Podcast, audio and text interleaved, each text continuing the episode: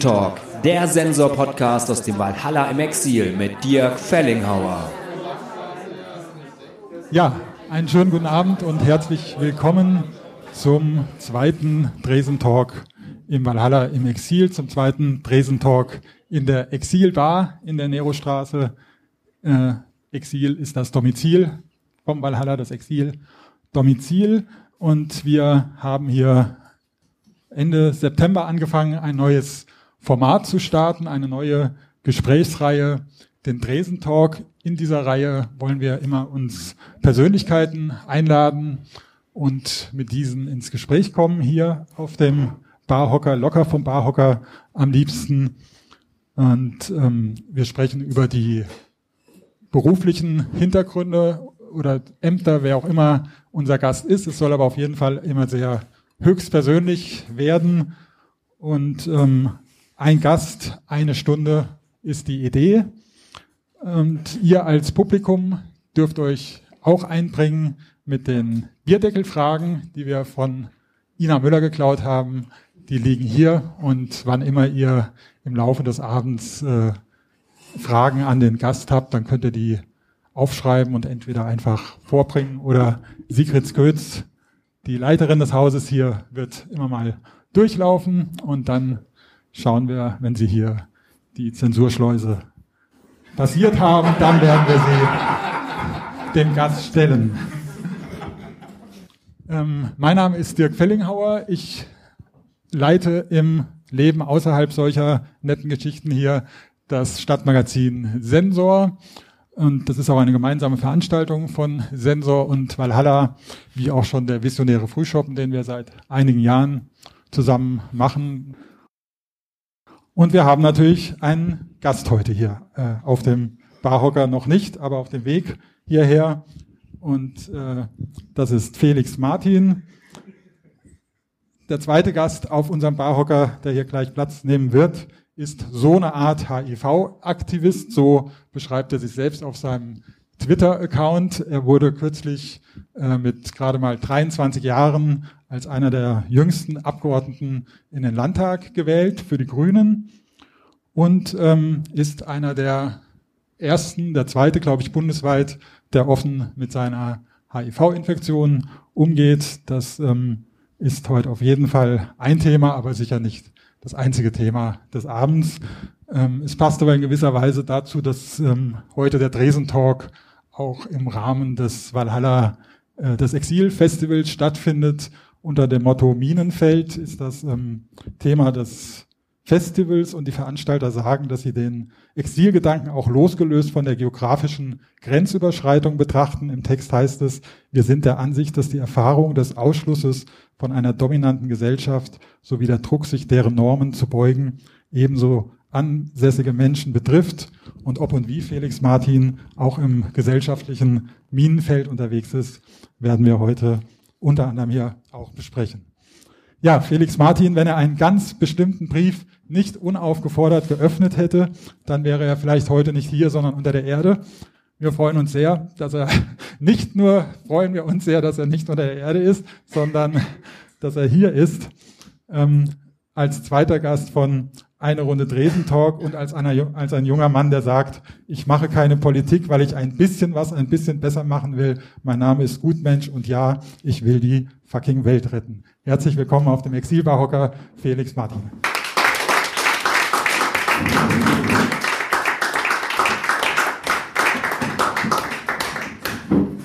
erstmal am Dresden zum Auftakt ein Prost.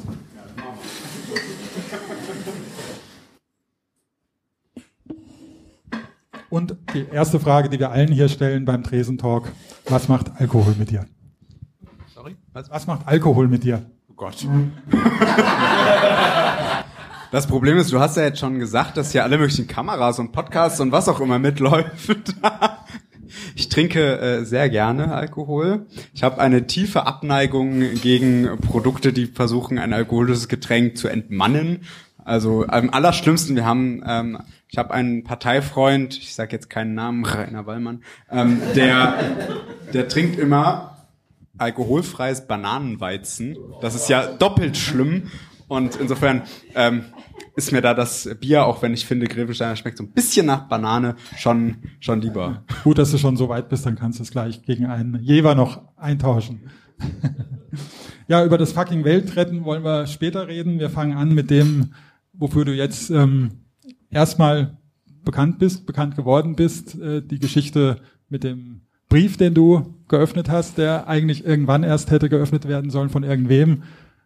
Magst du kurz erzählen oder auch lang, was dahinter ist, was die Geschichte ist. Dieses. Ja, bei ganz vielen Leuten, die heutzutage von ihrer HIV-Infektion erfahren, ist es ja Gott sei Dank so, dass sie einfach regulären Test machen und merken, hm, scheiße, ich bin HIV-positiv, dass ihnen aber körperlich zu dem Zeitpunkt erstmal gar nichts fehlt. Sie gehen in eine medikamentöse Therapie und alles ist gut, lassen sich gut einstellen. Bei mir war es ein bisschen anders. Ich war körperlich sehr stark angeschlagen. Ich hatte, das hat sich dann später irgendwann rausgestellt, genau die Lungenentzündung, die früher die Menschen zu Graben getragen, getragen hat, wenn sie an AIDS erkrankt waren und äh, war insofern schon relativ weit in, in, in der Fortschreibung, Klammer auf. Das heißt auch, ich habe keinen Test gemacht. Ne? Deswegen, äh, genau aus solchen Gründen sitze ich auch hier, weil auch Menschen, die irgendwie relativ nah an der Community dran sind und auch die eigentlich so ein bisschen was auf dem Kicker haben, weil auch die da einfach nicht so dran denken, weil das Thema nicht so, nicht so auf dem individuellen Schirm ist. Und genau deshalb habe ich auch nicht daran gedacht und kam gar nicht auf den Gedanken, dass es was damit zu tun hätte, wenn ich Keuchhusten habe und wenn ich glaube, ich habe irgendwie eine Lungenentzündung, sondern ich habe es versucht, mit den regulären Maßnahmen irgendwie wegzukriegen. Es hat nicht geklappt. Ich bin dann ins Krankenhaus gekommen, die haben mich dann drei Wochen da behalten, mir ging es körperlich extrem schlecht. Und als sie mich dann irgendwann wieder entlassen haben, haben sie mir dann einen Brief mitgegeben. Und dieser Brief war eigentlich für meinen Hausarzt gedacht, wo dann nochmal so ein paar konkretere Sachen drin standen. Zu mir haben sie immer gesagt, Mensch, du bist noch so jung, du hast das bestimmt noch nicht so lange. Ne, das äh, ist jetzt medizinisch auch nicht so eine fundierte Aussage. Ähm, aber ich wusste es ja ehrlich gesagt auch nicht besser. Ich wusste ja nicht so viel. In dem Brief stand es dann aber konkret drin. Da stand drin, Mensch, du hast jetzt noch 99 CD4-Zellen. Ich mal gegoogelt, Mensch, was ist denn das? Äh, das sind Helferzellen, also letztlich eine Angabe über das Immunsystem. Normalerweise hat man so 1200 oder 1300, ein bisschen unterschiedlich. Ne? Auf jeden Fall war es sehr, sehr wenig. Und jetzt kann man HIV in vier verschiedene Phasen eingliedern, abhängig von diesen Helferzellen. Und die vierte und letzte Phase, die erreicht man, wenn man unter 200 hat. Also da war ich dann schon. Und diese Phase heißt AIDS. Und dann war ich schon mittelschwer beeindruckt, als mir Wikipedia das gesagt hat. Und in einem Brief, der ja eigentlich gar nicht für mich gedacht war, den ich ja hätte eigentlich gar nicht öffnen sollen und es sollte ihm irgendwann meinem Hausarzt geben. Und die Klinik, die mich dann entlassen hat, hatte einen Termin mit mir gemacht, dass ich vier Wochen später wiederkommen soll, damit wir die Medikamentation, Medikament, Medi, die Medi, ja, das, das, damit wir das mit den Medikamenten beginnen können. Das heißt, die haben auch in Kauf genommen, dass ich die Medikamente vier Wochen erstmal nicht kriege. Und 99 ist echt wenig. Das heißt, dass auch jede kleine Krankheit echt gefährlich sein kann, gerade in dem Zustand, in dem ich da war. Ich bin, als ich aus dem Krankenhaus kam, hatte ich mindestens 10 Kilo weniger als jetzt. Ähm, und tendenziell noch weniger. Ich habe dann die ersten Veranstaltungen am Krückstock wahrgenommen, weil es echt, echt gar nicht mehr ging, weil ich auch viel an Muskelmasse abgebaut hatte in dieser Zeit. Und dann bin ich Gott sei Dank zur AIDS-Hilfe in Göttingen gegangen und habe mich mal ein bisschen informiert, nachdem ich diesen Brief geöffnet habe. Und die waren ziemlich entsetzt über das, was das Krankenhaus da gemacht hat. Haben mich dann direkt zu einer befreundeten Praxis geschickt, eine Schwerpunktpraxis für HIV. Da habe ich noch am gleichen Tag angerufen und sie sie gleich, ja, kommen Sie gleich am nächsten Morgen vorbei, für Notfälle haben wir immer Zeit. Und die Ärztin hat mir dann, bevor sie mich irgendwie untersucht hat, drei Pillen auf den Tisch gelegt und gesagt, schlucken. So. Weil sie genau gesagt hat, ich kann nicht mehr warten, bis du jetzt von der, von der Apotheke deine Medikamente kriegst, sondern du brauchst die jetzt und dann gucken wir nochmal ganz genau, welche für dich die richtigen sind. Aber Hauptsache, du hast jetzt schon mal irgendwas. Und wenn ich mir dann überlege, das war die Reaktion der Schwerpunktärztin und die Klinik hätte ich erst in vier Wochen wieder besucht, dann frage ich mich schon, hm, was wäre denn da passiert? Ob das wirklich so schlimm geworden wäre, keine Ahnung. Aber man stellt sich ja dann, gerade wenn es körperlich gerade so schlecht aussieht, schon so ein bisschen die Frage haben die jetzt irgendwie keine Medikamente mehr an mich verschwenden wollen oder also ich habe auch nicht abgesagt meinen Termin. Ich bin einfach nicht mehr gekommen, haben sich auch nie wieder gemeldet. Ne? Das verursacht bestimmt auch ganz schön viel, viel Schreibkram, wenn man sowas in der Klinik hat. Und du hast diese Geschichte sehr ausführlich und sehr beeindruckend niedergeschrieben in einem, glaube ich, zunächst ungefähr sechs- bis siebenseitigen Text mit dem Titel Henrik. Das war's dann aber schon du, aber hast einen Henrik deine Geschichte erzählen lassen. Ja, äh, der Titel war, ich habe gerade, ohne dass ich weiß, was du sagen wolltest, habe ich schon zu dir rübergeleitet. Der Titel war nämlich Schreibkram und so. Ähm, und ich habe von Henrik erzählt und habe, warte mal, ich kann das glaube ich mal, ich habe, also ich keine Angst, ich werde euch jetzt nicht die Geschichte vorlesen, aber. Wäre es wert. Ja, aber äh, nachher vielleicht. Ich habe äh, eine super Überleitung, warum der Henrik hieß, in der Geschichte irgendwo geschrieben. Hier dieser Part, Henrik ist eigentlich ein skandinavischer Name. Henrik ist eigentlich ein skandinavischer Name. Seine Eltern wollten ihn Heinrich nennen, nach seinem Großvater. Doch sie fanden auf den Namen läge ein schlechtes Omen. Er leitet sich aus dem althochdeutschen Wort Haganrich ab, welches sich aus zwei Worten zusammensetzt, die übersetzt so viel wie Einzäunung und mächtig bedeuten. Ja, so fühlte sich Henrik jetzt der Macht über sein Leben und sich, über seine Zukunft und die seiner Familie eingegrenzt. Die Seele eingezäunt, hilflos und ungewiss, wie es hinter dem Zaun weitergehen würde und ob überhaupt. So saß er da auf dem durch die laute Musik vibrierenden Boden vor dem Sofa.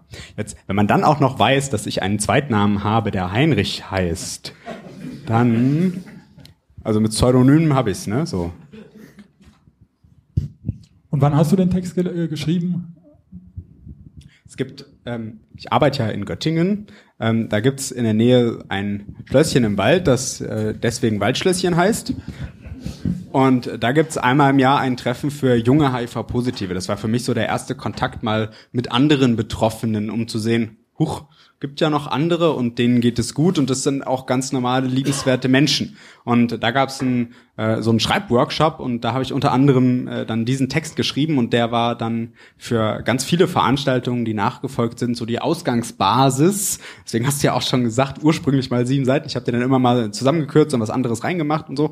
Und äh, das Waldschlösschen ist irgendwie so die die Inspiration, als ich nämlich dieses Jahr da war, habe ich auch wieder einen Text geschrieben, der aber interessanterweise gar nichts mit HIV zu tun hat. Vielleicht hören wir bald tolle Geschichten von dir aus dem Landtag, Kurzgeschichten. Es ist auf jeden Fall tatsächlich eine sehr gut geschriebene äh, Geschichte, also wo man auch, wo ich auch jetzt gefragt hätte, wo dieses literarische Talent herkommt. Das ist jetzt nicht einfach ein, wirkt nicht wie ein Tagebuch von der Seele schreiben. gut, auf jeden Fall ähm, willst, hast du dann glücklicherweise die Helferzellen oder nicht du, sondern die Medikation wieder in einen Bereich bringen können, mit dem du jetzt gut leben kannst. Wie war da der, der Abstand? Also wie schnell geht sowas? Ist jetzt nicht, dass man eine Pille schluckt und alles ist wieder gut? Es dauert natürlich diese, das HIV ist ja eigentlich erstmal ein Virus und dieses Virus macht nichts anderes als quasi in diese CD4, in diese Helferzellen ihre Eier reinlegen und sich vermehren und damit die Helferzellen kaputt machen und abbauen. Ähm, das heißt im Umkehrschluss aber auch, dass die sich, wenn das Virus eingedämmt ist, dass die sich wieder ausbreiten können, dass sie also wieder wachsen können. Und ähm, deshalb sagt man auch immer, wie, wie ist denn die Viruslast? Also wie, wie, wie, wie stark ist das Virus in dir, mal ganz salopp formuliert? Als ich, ähm, wenn man momentan bin ich, bin ich negativ, so wie ganz viele andere auch, heißt auch übrigens nicht ansteckend, ähm, also auf keinem Wege. Und das heißt so, man hat so ungefähr unter 30. Als ich angefangen habe, waren es 3,7 Millionen. Ja, und dann kann man sich das so ungefähr äh, vorstellen. Es hat natürlich ein bisschen gedauert, aber äh, nach Ahnung, acht Monaten, glaube ich, ähm, war ich schon mal auf einem guten Weg. Was die Helferzellen angeht, muss ich sagen, die regenerieren sich sehr langsam. Also ich bin immer noch knapp über dem AIDS-Begriff. Also ich bin sehr weit davon entfernt, ähm, tatsächlich in so eine normale Sphäre reinzukommen, was ich aber im normalen Umgang und auch wie sich Krankheiten auf mich auswirken, nicht spüre. Also ich bin jetzt nicht irgendwie häufiger krank als vorher. Und deine Mission ist es jetzt, neben der Mission, die Welt zu retten, äh, eben zu zeigen. Also du hast dich dann sehr schnell entschieden, äh, dass du dich engagieren willst zu dem Thema, dass du das nicht für dich behalten willst, sondern deine Erfahrung jetzt weitergeben möchtest und zu zeigen, dass man mit HIV gut leben kann, sagst du. Gut leben heißt jetzt aber trotzdem nicht normal zu leben, also normal schon, aber man muss auf gewisse Dinge achten. Also wie lebst du mit HIV? Mal so gefragt. Das war ja jetzt süß. ja, also ich habe mich erstmal dazu entschieden, äh, damit offen umzugehen, weil ich ja durch die Politik, die ich ja auch schon lange vorher gemacht habe, weil ich dadurch einfach eine gewisse Öffentlichkeit erreiche. Und es ist total toll, dass wir viele Initiativen wie die AIDS-Hilfen und andere haben, die sich das auf die Fahne schreiben und die da sehr engagiert sind. Aber die erreichen halt ganz viele Menschen nicht. Und ich glaube, dass ich durch das Politische und ganz viele andere Menschen, die aufgrund von anderen Dingen in der Öffentlichkeit stehen, also zum Beispiel Musik machen, ähm, dass die nochmal eine ganz andere Sorte von Mensch erreichen. Und ich glaube, wir alle zusammen, wir können dazu beitragen, dass sich das Wissen einfach vergrößert und dass deshalb auch Diskriminierung abgebaut wird. Weil wie der ist der Mensch, wenn der Mensch etwas nicht weiß, dann neigt er dazu, äh, irgendwie Angst zu haben und wenn er Angst hat, neigt er dazu zu diskriminieren. Und genauso ist es bei HIV auch. Also ich habe viel erlebt, dass Menschen einerseits dachten, okay, der hat jetzt nur noch ein paar Tage und dann ist, dann ist Schicht im Schacht. Andererseits aber auch, dass Menschen große Angst hatten, ich könnte sie irgendwie anstecken, weil ich das gleiche Handtuch benutze oder weil ich genießt habe oder was auch immer. Medizinisch alles totaler Blödsinn. Aber die meinten das ja nicht böse, sondern die wussten es ja einfach nicht besser. Ja, und wenn wir das transportieren können, dass äh, unter normalen Bedingungen HIV heute überhaupt nicht mehr ansteckend ist und dass Menschen, die HIV-positiv sind, auch, dass man das denen nicht ansieht, dass die keine Krankheitserscheinung haben, dass die nicht mal eine geringere Lebenserwartung haben. Wenn man das alles transportiert kriegt, dann ist es, glaube ich, ein großer Erfolg und ich glaube, dass wir alle zusammen das schaffen können, diejenigen, die offen damit umgehen und damit verschiedene Menschen dann, dann auch ansprechen. Ich habe jetzt übrigens sehr politikermäßig deine Frage nicht beantwortet. Ich weiß auch gar nicht mehr, was du gefragt hast. Mir ist es schon aufgefallen, ich weiß nicht, ob es allen aufgefallen ist. Nein, ich wollte einfach fragen nach dem tatsächlich mit äh, HIV leben, was das jetzt bedeutet. Logischerweise Medikamente. In, in welchem Ausmaß ist das jetzt? Und ob es auch Dinge gibt im Lebensstil, ob man auf irgendwas aufpassen muss oder ob man ansonsten wirklich tun und lassen kann, was man will. Als ich angefangen habe, die Medikamente zu nehmen, war das acht pro Tag ähm, weil ich auch äh, nebenbei neben den eigentlichen HIV-Medikamenten noch Antibiotika und so weiter genommen habe. Mittlerweile bin ich bei zwei angekommen. Wir sind aber so weit, dass eigentlich auch eine am Tag äh, schon ausreicht. Da komme ich vielleicht irgendwann irgendwann noch hin. Ähm, und das ist tatsächlich die einzige Einschränkung, die ich. Also das ist ja keine Einschränkung. Ich meine, es gibt ja Millionen Menschen, die irgendeine Tablette nehmen am Tag. Ne? Das ist ja, das ist ja überhaupt nichts nichts Unnormales mehr. Und äh, ansonsten ist alles wunderbar. Ich hatte ja damals echt, echt Sorgen, ob ich wieder arbeiten gehen könnte, ob ich nach wie vor belastbar bin, ob ich Sport machen könnte und so weiter. Aber das sind alles Sorgen, die unbegründet gewesen sind. Es gibt faktisch, so empfinde ich es, überhaupt keine Einschränkungen mehr. Und ähm, die, Moment, jetzt, die, jetzt hast du mich rausgebracht, hast du auch Sorry. politikermäßig gut geschafft. die Frage war, ob du, also ob dieser Level jetzt garantiert sozusagen gehalten wird. Wenn du die, die Tabletten immer nimmst, dann kannst du davon ausgehen, das bleibt jetzt so. Ähm, es kann sein, dass. Also ich meine, außer dass er sich noch weiter verbessert, aber es ist keine Gefahr jetzt mit Tabletten nehmen, dass es auf einmal doch wieder runtergeht, die, die falschen Werte. Also die. nicht die Helferzellen. Ja, die einen gehen runter, die anderen hoch, ist ja auch kompliziert. Ähm, die, grundsätzlich ist es, es ist, bin ich gut medikamentiert und es geht ja auch, geht ja auch gut äh, voran oder auch runter. Ähm, nichtsdestotrotz kann es natürlich immer sein, der Körper gewöhnt sich ja auch an Medikamente und vielleicht hat er auch Lust, sie irgendwann abzustoßen. Es kann schon sein, dass man da an der Therapie irgendwann mal was machen muss. Aber dann gibt es andere Medikamente, die diesen Job erfüllen können, so dass man sagen kann, wenn ich konsequent meine Medikamente jeden Tag nehme, ist alles supidupi. Und man kann jetzt aber nicht zwischendrin mal sagen, ach, jetzt machen wir mal ein Päuschen. Also das ist halt auch diese Geschichte, wann. Ja, das kann man schon sagen, aber dann ist man halt irgendwie doof. Also das klingt jetzt so witzig. Ich habe, also der Typ, bei dem ich mich angesteckt habe, der hat höchstwahrscheinlich genau das gemacht. Nicht, weil er mir das erzählt hätte, dass er es gemacht hat, sondern als ich, ähm, als ich äh, zu Hause dann wieder war, habe ich einen, einen Ausschlag gekriegt. Und den habe ich dann mal untersuchen lassen und da hieß es ja, den hast du höchstwahrscheinlich, weil du Resistenzen gegen die Medikamente aufbaust. Jetzt kann ja mein Körper keine Resistenzen aufbauen gegen Medikamente, die er gar nicht kennt. Das bedeutet, eventuell hat der Typ, von dem ich das habe, nicht nur mir das HI-Virus übertragen, sondern auch die Kenntnisse über die Medikamente, was faktisch dann heißt, er war in Behandlung und hat sie irgendwann aufgehört.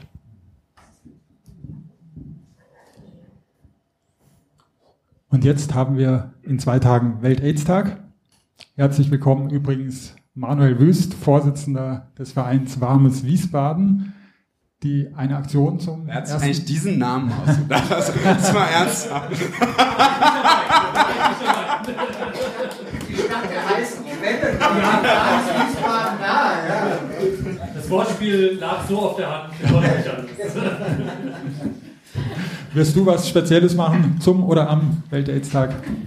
Ja, ich werde gerade äh, bombardiert, da sind wir jetzt auch bei Minenfeld übrigens, ähm, von allen möglichen Journalisten, die auf die Idee kommen, sie können ja was zum, ne, äh, Deutsche Welle, die könnten auf die Idee kommen, äh, was zum Welt-AIDS-Tag mit mir zu machen. Ich bin, ähm, ich habe mittlerweile überhaupt keine Zeit mehr dafür, mich denen zu widmen, deswegen hat mich heute auf der Zugfahrt einer von, von der Zeit begleitet, der dann ernsthaft von Frankfurt nach Göttingen gefahren ist, um dann mit mir von Göttingen nach Frankfurt zu fahren. ähm, dann äh, heute die Deutsche Welle, morgen früh treffe ich mich mit RTL Hessen und äh, das äh, sind echt echt viele. Insofern ist meine Vorbereitung auf den Welt-AIDS-Tag sehr intensiv.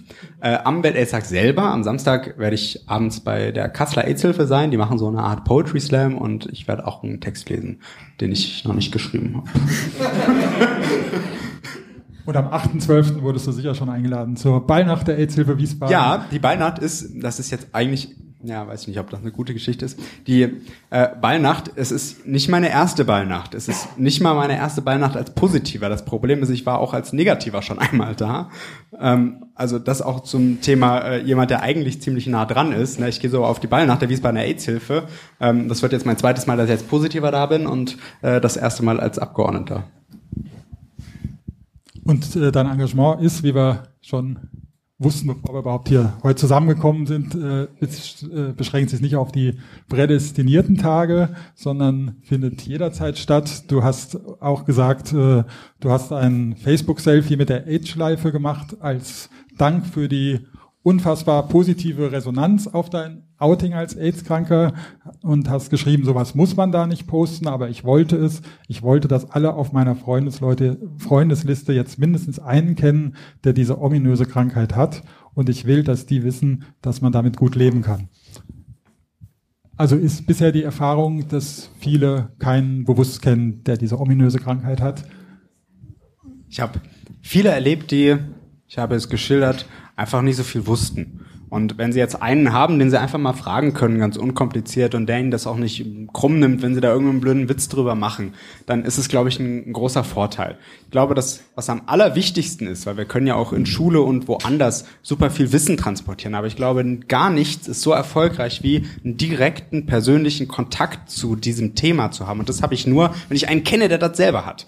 Und insofern war es für mich selbstverständlich, das auch öffentlich kundzutun und es Menschen kundzutun, die mit mir befreundet sind, die äh, aus dem Dorf kommen, die äh, meiner Familie angehören, aber auch denen, die darüber hinausgehen. Mir ist es irgendwie wichtig, dass auch Leute, ich besuche als Abgeordneter eine Schulklasse und wenn die Schulklasse das möchte, kann die rausfinden, dass ich HIV-positiv bin. Ja, das ist mir irgendwie ein, ein, wichtiges Anliegen, das einfach immer mal mitzuspielen. Es ist nicht das Thema, was immer als erstes fällt. Ja, ich bin schon in der Lage zu, zu gucken, wo bin ich denn gerade. Aber es ist ein Thema, das immer mitläuft. Und ich glaube, dass das, dass das einfach ganz viel bringt. Und äh, als du dann darüber geredet hast, ähm, in unterschiedlichsten Umfeldern, also im engsten persönlichen, Familie, Freunde, Beruf, Arbeitsplatz, aber auch in der Öffentlichkeit äh, oder Politik, kannst du da sagen, wo es besonders schwierig war und wo es am einfachsten oder problemlosesten oder selbstverständlichsten war? Am schönsten habe ich es in der Politik empfunden, weil ich da gemerkt habe, das spielt absolut gar keine Rolle. Also auch jetzt in meiner Kandidatur, wo ich ja auch hin und wieder mal damit in den Medien war, hat es weder im positiven noch im negativen Sinne irgendeine Rolle gespielt. Das fand ich sehr gut, weil ich ja auch nicht möchte, dass das bei den Grünen kann man ja da kann man denken, okay, das ist so ein Alleinstellungsmerkmal, das könnte ja vielleicht ein Positivmerkmal sein, bei anderen wäre es vielleicht eher ein Negativmerkmal. Das war nichts von beiden, das fand ich grandios. Ähm, wo es tatsächlich die negativsten Rückmeldungen gab, war bei denen, die am direktesten betroffen waren. Also mal ganz deutlich gesprochen, beim Ex-Freund oder so, ne, der, der dann irgendwie eine Gefahr gewittert hat. Und ich habe nach meinem Empfinden sehr früh mit meinem Ex-Freund darüber geredet und gesagt, hier, lass dich besser mal testen, nicht, dass da irgendwas ist. Das war, als ich aus dem Krankenhaus rauskam. Also da lagen ungefähr drei Wochen dazwischen, wo ich es wusste und wo er es wusste. Das war für mich ein Riesenschritt, weil ich wusste, sobald ich das irgendwem sage, ist die Chance, dass es bald viele wissen, natürlich ziemlich hoch. Ne? Und insofern habe ich mir das echt lange überlegt und habe viele Ansätze, Anläufe gebraucht und musste lange darüber nachdenken. Das wusste der immerhin vor meinen engsten Freunden. Ja, und dann kam so zurück, ja, warum hast du mir das nicht viel früher gesagt und ich könnte jetzt tot sein und ich denke mir so, mach mal jetzt nicht so eine Welle, ne? Also wäre froh gewesen, wenn es mir vorher gesagt geworden wäre. Und äh, ja, genau das Thema, dass äh, die eigene Infektion nicht bekannt ist, das hast du auch schon angesprochen. Da hatte ich auch vorhin Zahlen gesehen. Ich glaube, 20 Prozent oder noch mehr ist der Anteil der Positiven, die nichts davon wissen. Also wie würdest du jetzt sagen, wenn du sagst, ähm, du engagierst dich, legst du deinen Schwerpunkt auf die Akzeptanz der Erkrankten oder willst du auch aufklären, eben sich zu testen und wie man mit umgehen könnte? Also das eine schließt ja das andere nicht aus. Mir ist besonders wichtig und ich glaube, da kann ich auch am meisten erreichen, ähm, Menschen darüber aufzuklären, dass es diese Erkrankungen, dass es HIV und AIDS nach wie vor gibt und dass, dass äh, mittlerweile wir viel, viel weiter sind als noch vor einigen Jahren, dass dieses veraltete Bild, das viele im Kopf haben, meine erste Assoziation war so Freddie Mercury, ähm, dass dieses veraltete Bild einfach aus den Köpfen rauskommt und durch ein moderneres, aktuelles, auch medizinisch aktuelles Bild ersetzt wird. Das ist, glaube ich, das, was ich ähm, vor allem leisten kann. Nichtsdestotrotz ist natürlich diese Arbeit daran, den Leuten deutlich zu machen, hier, vielleicht sollst du dich auch mal testen lassen, ne? gerade auch denen, die eine potenzielle Risikogruppe abbilden, zu der ich ja selber auch gehöre, gerade denen das immer mal deutlich zu machen. Ich glaube aber, dass ich eher so im, im ersten Bereich angesiedelt bin. Jetzt gibt es ja, glaube ich, seit einiger Zeit oder relativ kurzer Zeit die Möglichkeit des Selbsttestes oder Tests. Wie stehst du dazu? Meinst du, das ist eine gute Idee? Ja, ähm, es steht ja vor allem deshalb in der Kritik, nicht weil es irgendwie nicht gut funktioniert oder so, sondern deshalb, weil man Angst hat, was passiert mit den Leuten, wenn die diesen Test zu Hause machen und der ist dann positiv. Wie gehen die damit um? Sind die damit überfordert? Ist da vielleicht auch irgendwas, können da Kurzschlussreaktionen passieren, die vielleicht auch an die eigene Gesundheit gehen? Ähm, ich selbst sehe es so, dass wenn man diesen Test äh, gut begleitet, wenn man gute Informationen mitgibt, dann finde ich das eine sinnvolle Variante, das immer mal zu machen. Wenn man ganz klar dazu schreibt, hey, das ist wie ein Schwangerschaftstest. Wenn ich einen Schwangerschaftstest mache und der ist positiv, ähm, dann gehe ich auch erstmal zu meiner Frauenärztin und also jetzt nicht zu meiner, aber nicht zu dann gehe ich auch erstmal zur Frauenärztin und checke mal, hat das jetzt so richtig gestimmt? Da ist ja die ähm, Fehlertoleranz auch oder die Fehlerquote auch relativ hoch und insofern sollte das bei diesem HIV-Test auch genauso passieren. Wenn er positiv ausschlägt, sollte ich zu meinem Arzt gehen und den nochmal richtig machen lassen. Das ist aber auf jeden Fall ein erster Anreiz und ich glaube, dass es sinnvoll ist, die Hemmschwelle um so einen Test zu machen, möglichst gering zu halten. Ich jedenfalls kam nie auf die Idee, zu meiner Ärztin zu gehen und zu sagen, hier, lass mal einen HIV-Test machen. Und die äh, Therapie ist ja das eine, die sich sehr entwickelt hat über die Jahre und Jahrzehnte. Das andere ist eben das Thema der Prävention. Da hat sich, glaube ich, auch einiges getan. Vorhin habe ich gesehen, als ich auf Instagram nochmal gepostet habe, heute den Abend und HIV-Hashtag, äh, dann hatte ich auf einmal als Follower äh, eine Safe Sex App aus äh, Kalifornien, glaube ich. äh, und es gibt aber auch eine Pille davor, irgendwas. so, so hieß es Die äh, Pille davor, ich vermute, du meinst die PrEP. Das ist äh, im Prinzip ein HIV-Medikament, das habe ich auch mal genommen, als ich schon positiv war. Und das verhindert im Prinzip äh, mit großer Wahrscheinlichkeit, dass man sich selbst infizieren kann. Es ist also tatsächlich so eine Art äh, Pille davor, ähm, weil man, sie, man muss sie auch regelmäßig einnehmen, ne, im Unterschied zur Pille danach. Das ist nochmal wichtig. Regelmäßig einnehmen und dann kann ich mich nicht infizieren. Das heißt, sie macht keinen Sinn für jedermann, sondern sie macht Sinn für Leute, die ähm, in einer besonderen äh, Risikogruppe stehen. Also für meinen Freund zum Beispiel. Ja, das, ähm, ich finde das eine. Ach, die nimmt man schon auch dauerhaft. Also jetzt nicht sagen, heute heute geht's los aufs große Abenteuer, heute nehme ich mal eine. Ja, so nee, das, das bringt halt nichts, ne? sondern ich muss es wenn dann schon schon schon regelmäßig tun. Ähm, und ich finde für die Menschen, die glauben, dass sie einer solchen Risikogruppe angehören, dass es da eine gute Möglichkeit, eine gute Alternative ist. Ihr hört den Tresentalk Podcast live vom Barhocker aus dem Valhalla im Exil. Bleibt dran.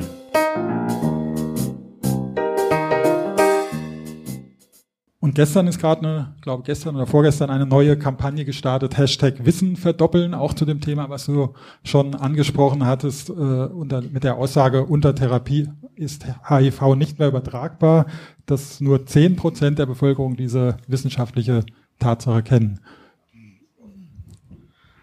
Ja, das ist äh, tatsächlich so ein Ding, was ganz viele schockiert. Wie, das ist gar nicht übertragbar. Selbst wenn wir jetzt hier Indianerversprechen machen würden, äh, das, das, diese Fakt wissen total viele Leute nicht. Ich wusste es auch nicht vorher, ne? Und das ist ein ganz großes Potenzial, dass wir da das Wissen an der Stelle tatsächlich noch deutlich ähm, verdoppeln. Wir haben da ja auch bei der Kampagne äh, ein paar Gesichter aus Hessen dabei, der André und der Fabian, die ähm, ist ein ähm, einer davon ist HIV-positiv, der andere nicht. Es ist ein Pärchen aus Darmstadt, die, die da mit dabei sind, ähm, gute Freunde von mir auch.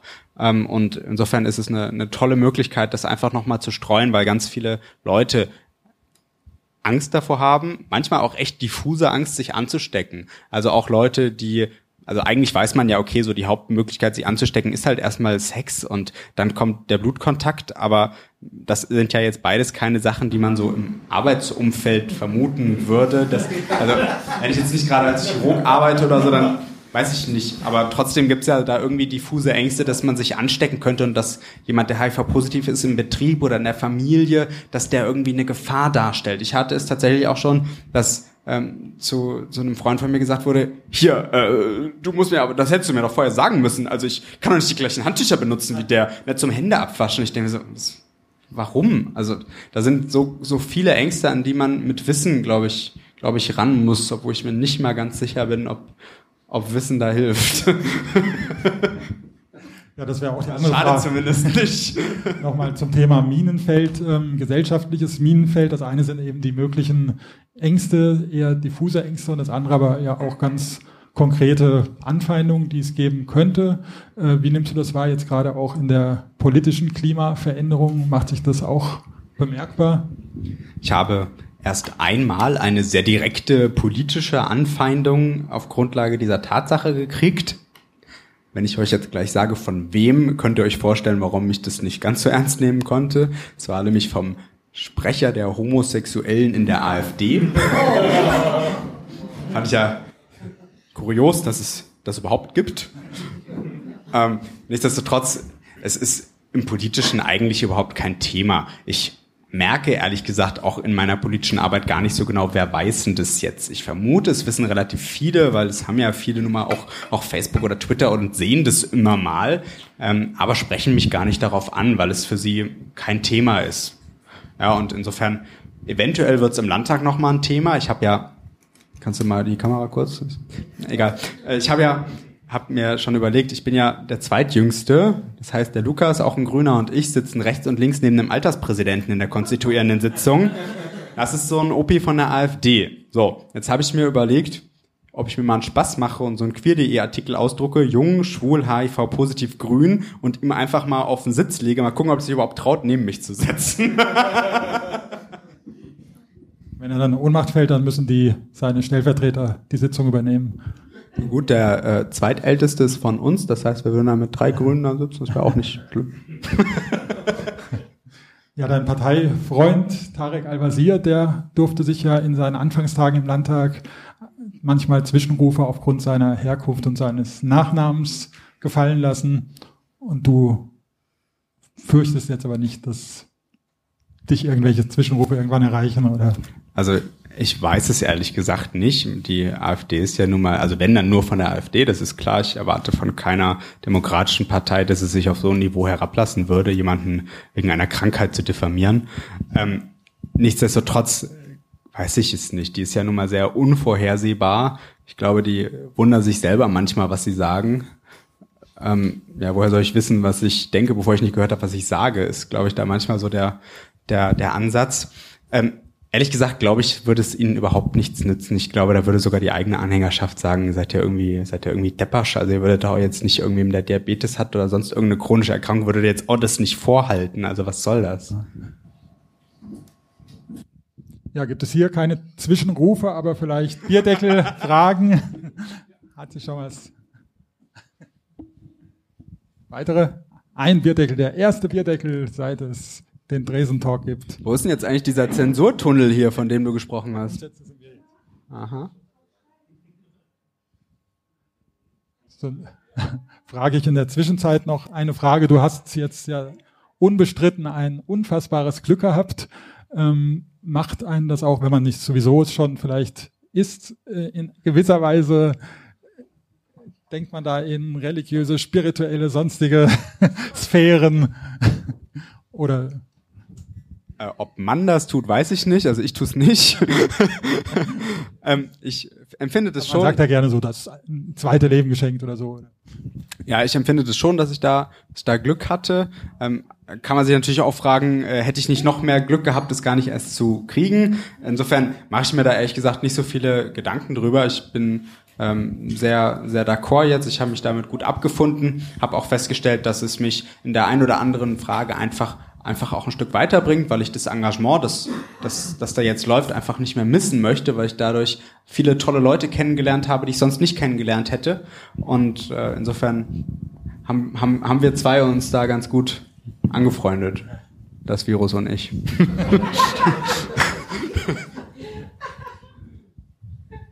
Wie haben dann die Eltern reagiert? Möchte ein Bierdeckelfragender wissen.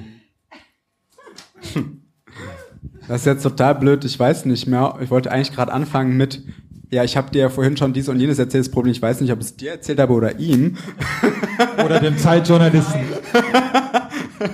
ähm, ich meine, dir erzählt zu haben, eventuell habe ich es euch auch bei beiden erzählt oder nur dir, ähm, wie ich meine Diagnose gekriegt habe. Du hast ja gefragt, glaube ich, äh, wie war das mit dem Arzt? Ne? Der, äh, der Chefarzt hat mich in sein Büro gerufen und mir das gesagt. Und ich habe das erstmal sehr, sehr steril und unaufgeregt entgegengenommen, habe es zu dem Zeitpunkt auch überhaupt nicht realisiert, was das jetzt, was es jetzt bedeutet.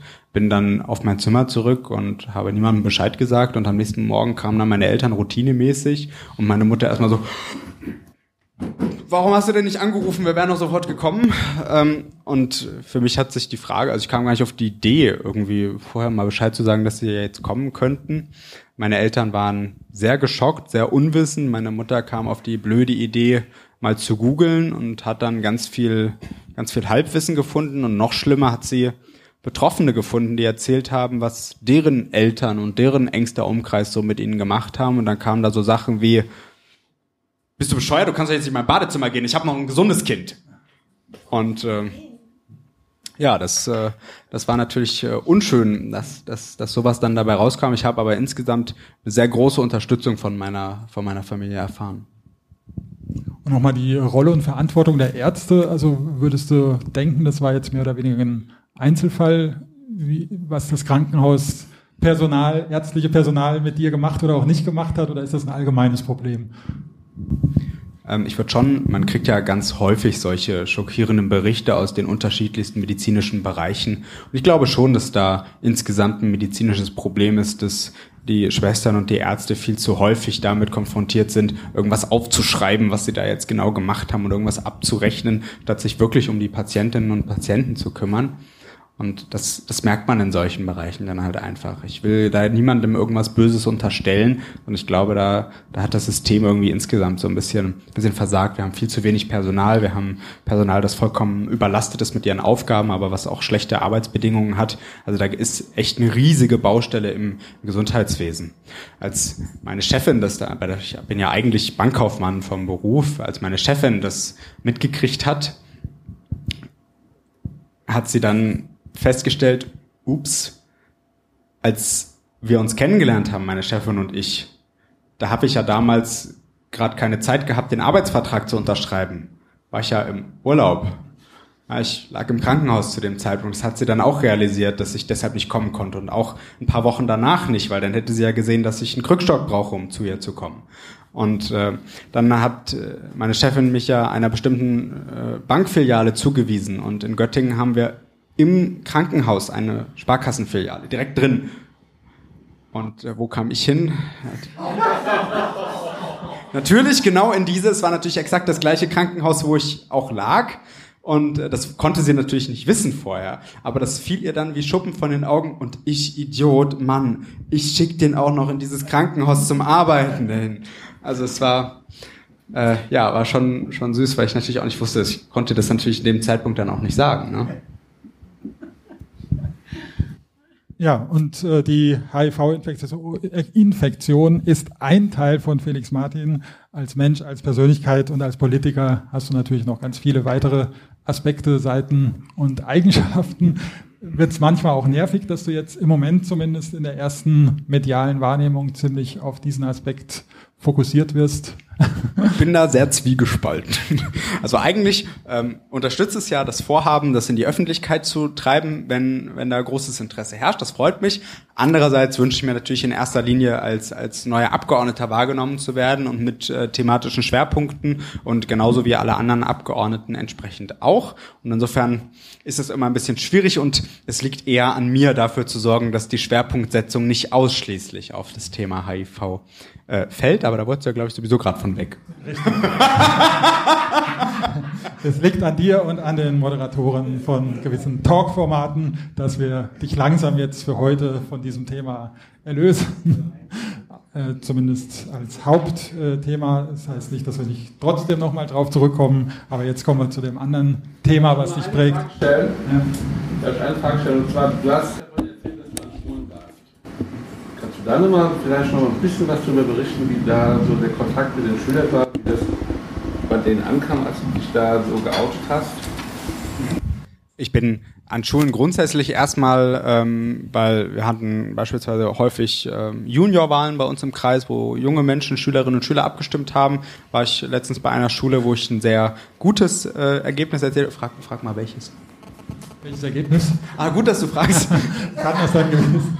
Weiß ich doch längst. Es waren 47 Prozent.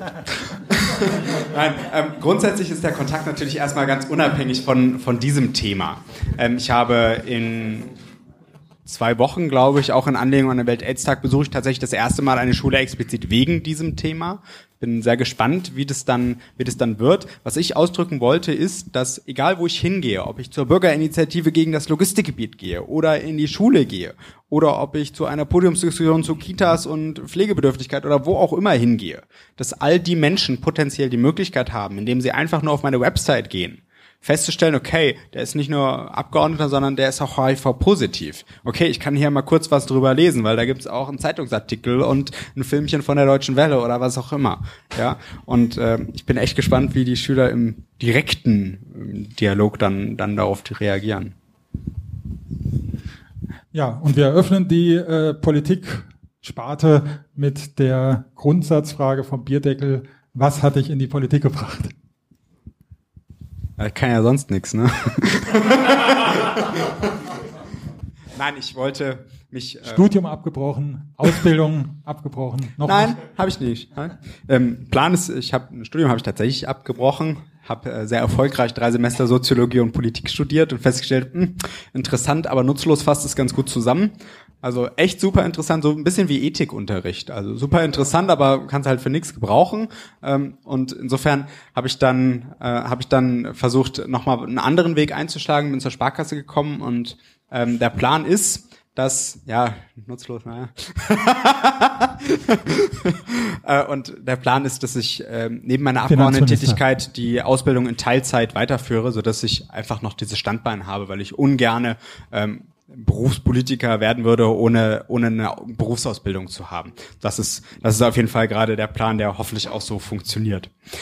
Ähm, Und das ist dann aber so, dass du das in deinem jetzigen Ausbildungsbetrieb machen musst, dass du jetzt nicht als im Sparkassenverbund, hier sitzt der Aufsichtsratsvorsitzende der NASPA, glaube ich, äh, vielleicht äh, auch das hier hin verlegen könntest, die Ausbildung fortzusetzen, oder willst du das gar nicht? Ähm, weiß ich ehrlich gesagt nicht, ob das geht. Habe noch nie drüber nachgedacht, aber ich will es auch nicht, weil mein Lebensmittelpunkt ist ja ist ja nicht Wiesbaden, sondern das ist ein Arbeitsort und Göttingen ist der andere und äh, ich wohne in Eschwege und das ist auch auch wunderbar so. Ähm, wir kriegen da ein super Modell hin, was nützt mir ja nichts, fünf halbe Tage zu haben. Dafür ist der Weg äh, Eschwege-Wiesbaden zu weit. Sondern wir kriegen da irgendwie ein äh, Modell hin, dass man ähm, Menschen, Gewerkschaftsmenschen nicht verraten darf, dass sowas geht, ähm, nämlich dass der Azubi äh, 1000 Überstunden macht gefühlt und äh, die dann abfeiert, wenn er nach Wiesbaden muss. Aber das will der Azubi ja auch so. Insofern ähm, kriegen wir es, glaube ich, glaube ich, irgendwie hin. Jetzt habe ich schon wieder vergessen, was du eigentlich gefragt hast. Jetzt habe ich sogar selbst vergessen. Du hast mich, Nein, ach, du hast mich war- gefragt, wie ich in die Politik gekommen Ja, genau. bin vom Bierdeckel. Ja, ähm, mir war es wichtig, mich irgendwie einzubringen und äh, und da mitzumischen, was was politisch so läuft. Ich bin dann in eine Partei eingetreten, die nicht die Grünen heißt. Ähm, habe festgestellt, mh, wenn die das machen würden, was die sagen, dann wäre das echt eine coole Partei. Und äh, habe dann das Angebot sehr gerne wahrgenommen, ähm, die Grüne Jugend, also die Jugendorganisation der Grünen bei mir im Kreis mitzugründen. Ähm, das war dann quasi unser Baby, da konnten wir äh, selber was, was ganz konkret machen und habe dann erlebt, okay, die Partei ist echt interessiert daran, dass sich junge Menschen einbringen und zwar nicht nur zum Flyer verteilen, sondern auch mit ihrer Meinung. Ähm, ich sage immer ganz gerne, ich bin länger Mitglied im Grünen Kreisvorstand bei mir im Werra-Meißner-Kreis, als ich überhaupt Mitglied bei den Grünen bin. Ähm, das sind mittlerweile jetzt über fünf Jahre. Und dann hat sich äh, eins nach dem anderen so, so aufgeschaukelt. Und gerade weil da das Interesse da war und die Leute gesagt haben, selbst, selbstverständlich kannst du dich einbringen und wir sind gerne bereit, unser Wissen weiterzugeben. Und je nachdem, was und wie viel du machen willst, sind wir, äh, dann darfst du das auch. Und äh, dann hat sich eins nach dem anderen ergeben. Ich kam in den Kreisvorstand, bin mittlerweile äh, Parteivorsitzender im Werra-Meißner Kreis, Kreistagsabgeordneter und jetzt äh, darf ich auch hier, da hinten ist es, glaube ich, äh, im Landtag mal ein bisschen die Luft wegatmen. Und bei welcher Partei wäre das dann nicht gewesen?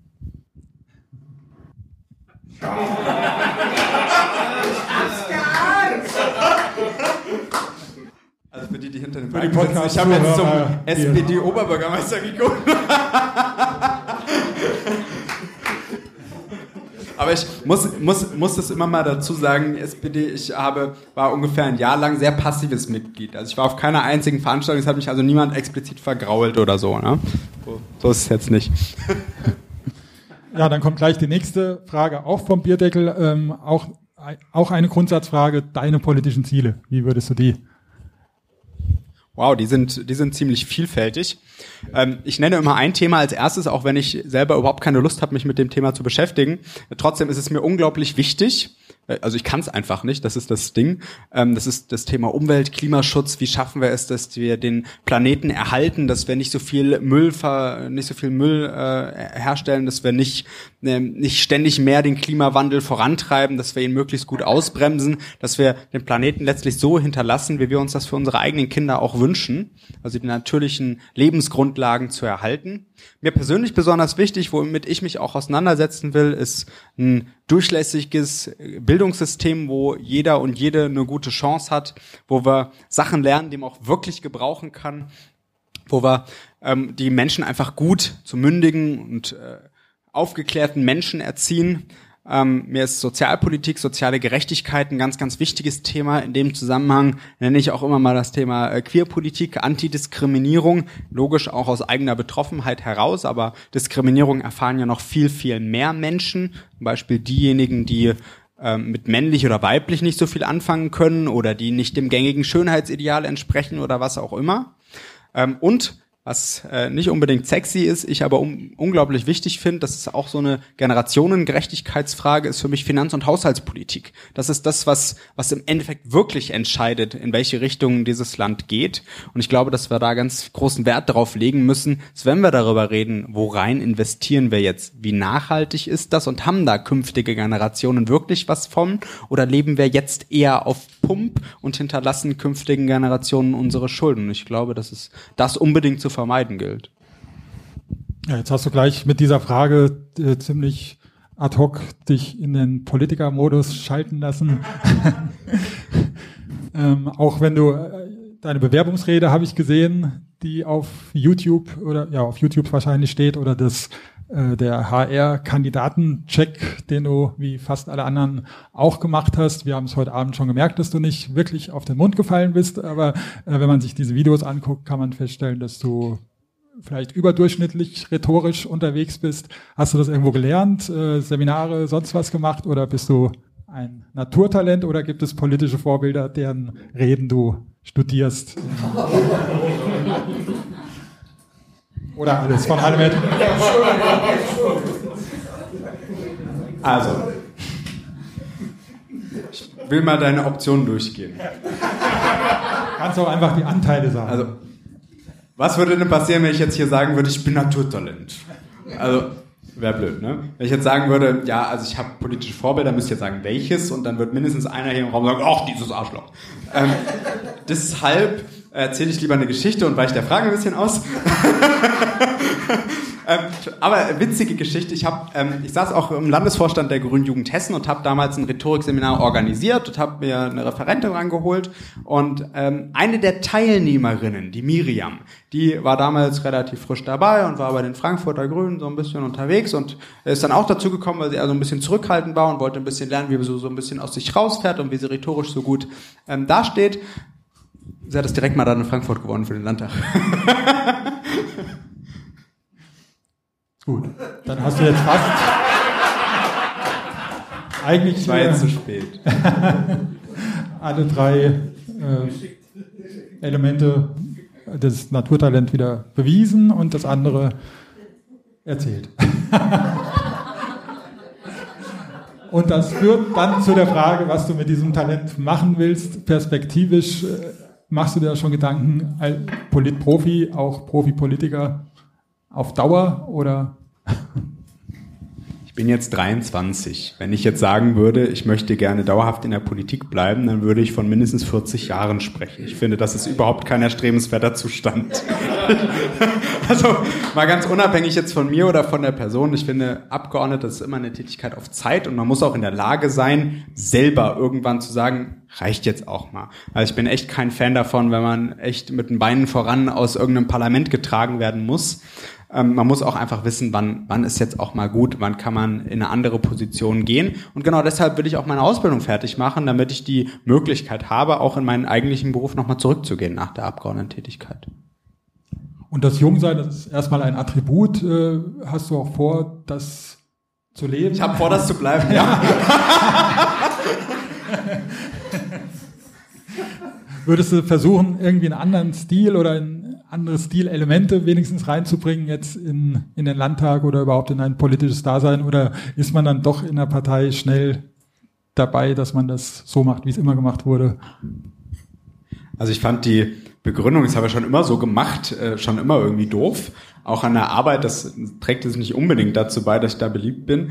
Ähm, nichtsdestotrotz finde ich, also es werden ja nicht, nicht Parteien an sich, sondern es werden ja erstmal Individuen als, als Menschen in den Landtag gewählt. Und die sollen natürlich das einbringen, was sie auch ausmacht. Und ich glaube, dass es die Mischung insgesamt, wie ganz häufig im Leben einfach macht, und das tut unserer Fraktion, so erlebe ich das in ihrer Konstituierung, sehr, sehr gut, dass da Menschen ganz unterschiedlichen Alter sitzen, dass der Lukas mit 21 sitzt, aber auch der Frank mit 71. Und dass da äh, die Karin Müller, ich glaube, noch viel deutscher klingenden Namen kann man kaum haben, dass da Karin Müller sitzt. Felix genauso- Martin direkt auf der Spur. Mart- Felix Henri, Felix Henri Martin klingt, finde ich sehr im Französisch. Martin ist übrigens der Morgen. Ich habe zwar absolut nichts mit Französisch am Hut, aber es ist theoretisch so. Ähm, oder äh, dass da Thailand Burko und Tarek Al-Wazir aber genauso sitzen und unterschiedliche Berufe und unterschiedliche Regionen. Ich glaube, dass es die Mischung echt macht und das trägt auch dazu bei, dass ähm, das Parlament, das ist zumindest bei uns, also es gibt ja auch Fraktionen, die sind jetzt nicht so gut gemischt, die haben nur alte Männer zum Beispiel, ähm, dass, dass, es, dass dem Parlament seiner eigentlichen Aufgabe gut gerecht wird, nämlich die Bevölkerung zu repräsentieren, und zwar die gesamte Bevölkerung. Und die Also, könnte um, um, ich will doch noch mal ganz kurz konkret werden. Ausnahmsweise. Die, ich glaube, es macht überhaupt keinen Sinn zu versuchen, sich an irgendeinen alten Abgeordneten anzupassen. Das, dafür ist man ja auch, auch Mensch in sich und Individuum. Und ich werde das jetzt äh, so, so handhaben, wie, wie ich das für richtig halte. Nehme gerne die Tipps von Erfahreneren an und höre sie mir an und werde dann feststellen, passt das überhaupt so zu mir? Ja, man hat ja auch unterschiedliche Art und Weisen zu arbeiten. Unsere scheidende Abgeordnete im Werra-Meißner-Kreis ist unglaublich diplomatisch. Ich nicht. Dann freuen wir uns auf deine ersten Redebeiträge oder auch Zwischenrufe. Äh, Ein Thema, was du dir auch ähm, auf die Fahnen schreiben willst oder schon geschrieben hast, ist die Absenkung des Wahlalters. Welches Alter hast du da so im Sinn? Ähm, Ich habe grundsätzlich äh, 16 im Sinn, aus einem ganz einfachen Grund. Das ist das, was in der Bevölkerung am häufigsten diskutiert wird und am ehesten Konsens finden könnte. Grundsätzlich würde ich eigentlich sogar ein bisschen weitergehen. Ähm, nicht, weil ich ein konkretes Alter im Blick habe, sondern weil ich ganz häufig Menschen kennenlerne, fühle mich fühle mich bei meiner grünen Jugend manchmal schon so ein bisschen wie Opa erzählt vom Krieg. Wenn da junge Mädels sind, 13, 14 Jahre, die jetzt ganz frisch dabei sind, die empfinden mich als unglaublich alt. Ähm, und ich empfinde mich dann in dem Moment auch als alt, weil ich merke, dass die mich alt finden. Ähm, und ich merke, hey, die haben politisch richtig Know-how, die könnten ohne Probleme ein Kreuzchen bei einer Wahl machen. Und insofern glaube ich, dass es sinnvoll ist, über Möglichkeiten nachzudenken, wie man jungen Menschen die Option geben kann, zu wählen. Ich würde das ungern an irgendeinem konkreten Alter festmachen. Wenn wir ein Beispiel nennen, 2013 äh, bei der letzten Landtagswahl war gleichzeitig auch Bundestagswahl, die war am 22. September 2013. Ich weiß das doch so genau, weil ich am 21. September Geburtstag hatte, meinen 18. Das heißt, ich konnte genau dann beide Parlamente zum ersten Mal wählen. Hätte ich zwei Tage später Geburtstag, hätte ich sie nicht wählen dürfen. Das ist immer das große Problem, was wir mit starren Altersgrenzen haben. Ich habe da keine konkrete Lösung vor, wie man das machen kann. Es gibt ja manche, die fordern ein Wahlalter Null und alle dürfen wählen, wenn sie sich dazu in der Lage fühlen. Das finde ich auch ein bisschen kritisch, ne? weil man dann immer bedenken muss, wie ist denn das? Gerade auch ganz junge Kinder können ja dann sehr leicht beeinflusst werden von Eltern oder anderen. Ich finde aber, dass es auf jeden Fall sich der Gedanke lohnt und dass es ein ganz toller Schritt wäre, wenn wir es zumindest temporär erstmal auf 16 senken würden. Und es könnte dann einer gewissen Politikverdrossenheit entgegenwirken. Äh, erlebst du diese außerhalb deiner politischen Blase? Also du bist ja auch sonst mit jungen Leuten unterwegs. Ich erlebe super häufig folgende Situation. In Schulen, äh, im Freundeskreis, wo auch immer. Ach, Politik habe ich nichts mit am Hut zwei Sätze später. Und das ist so total blöd, dass der Bus immer morgens so überfüllt ist. Total blöd, dass wir im Matheunterricht nur so sinnlose Sachen lernen. Äh, total blöd dieses und jenes. Das sind alles politische Diskussionen, die auf unseren Schulhöfen stattfinden, mit dem Unterschied, dass die Schüler nicht merken, dass es politische Diskussionen sind. Und ich glaube, das hat viel damit zu tun, dass Politikunterricht häufig dem Ansatz verfolgt, wir müssen jetzt lernen, wie genau, wie viele da jetzt nochmal im Bundestag sitzen und wo die genau. Das ist vollkommen irrelevant. Also wirklich, das ist toll, wenn man das mal gehört hat, aber das muss keine Sau wissen. Wichtig ist doch, was die da da entscheiden und womit die sich inhaltlich auseinandersetzen.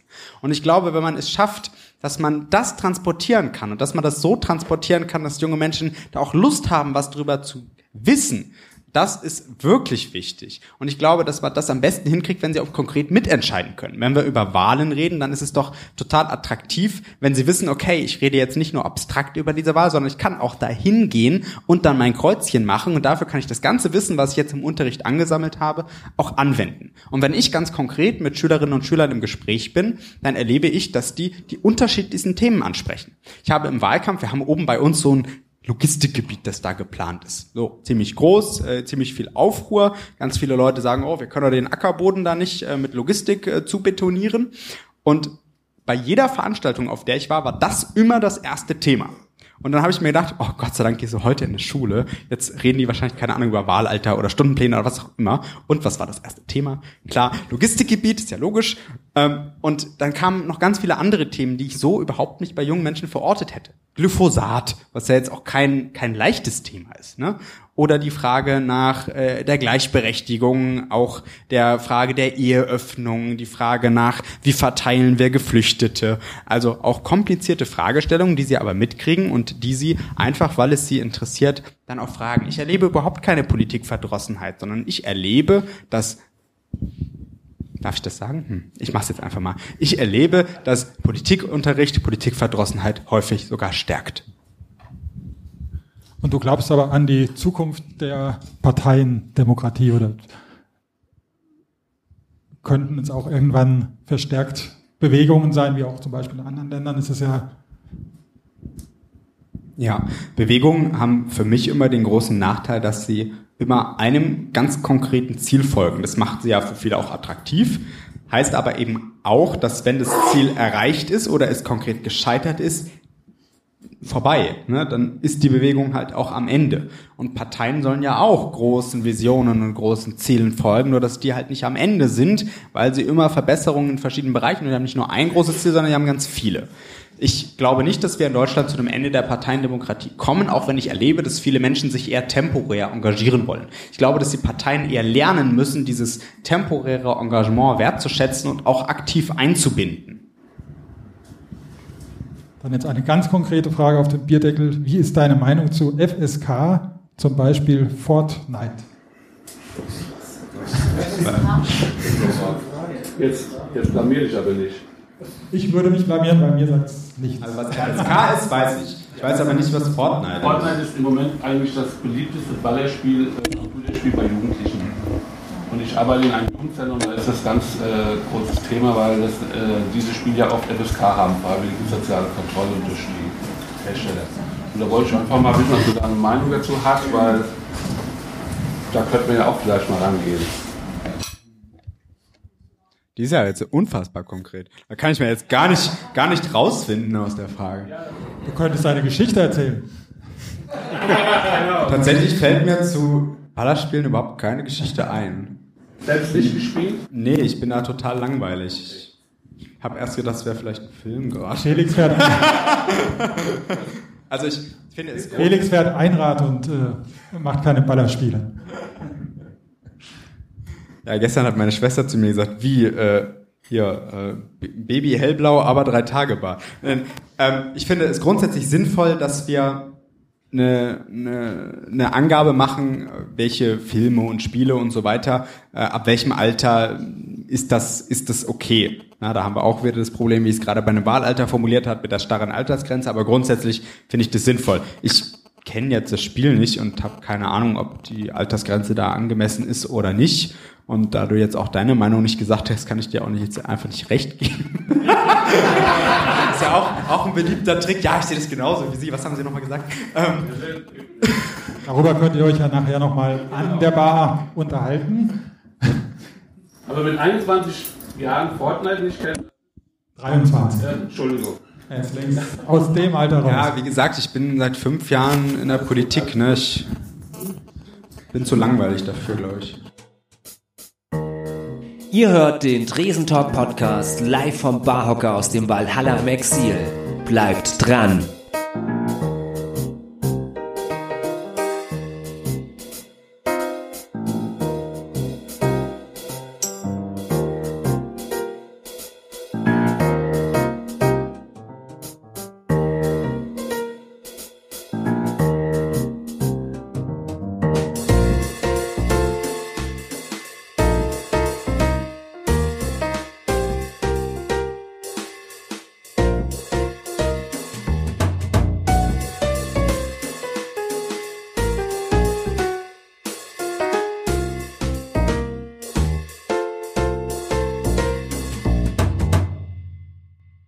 Oft und intensiv denkst du dann zurzeit an den 18. Januar 2019? An, also das ist die Konstituierung des Landtags, das weiß ich.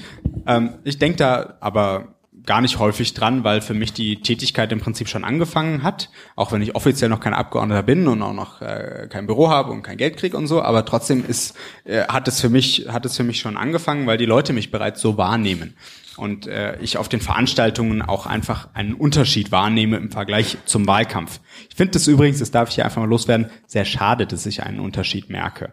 Also ich habe lange überlegt, welches Wort da passend ist. Am ehesten passend ist Ehrfurcht.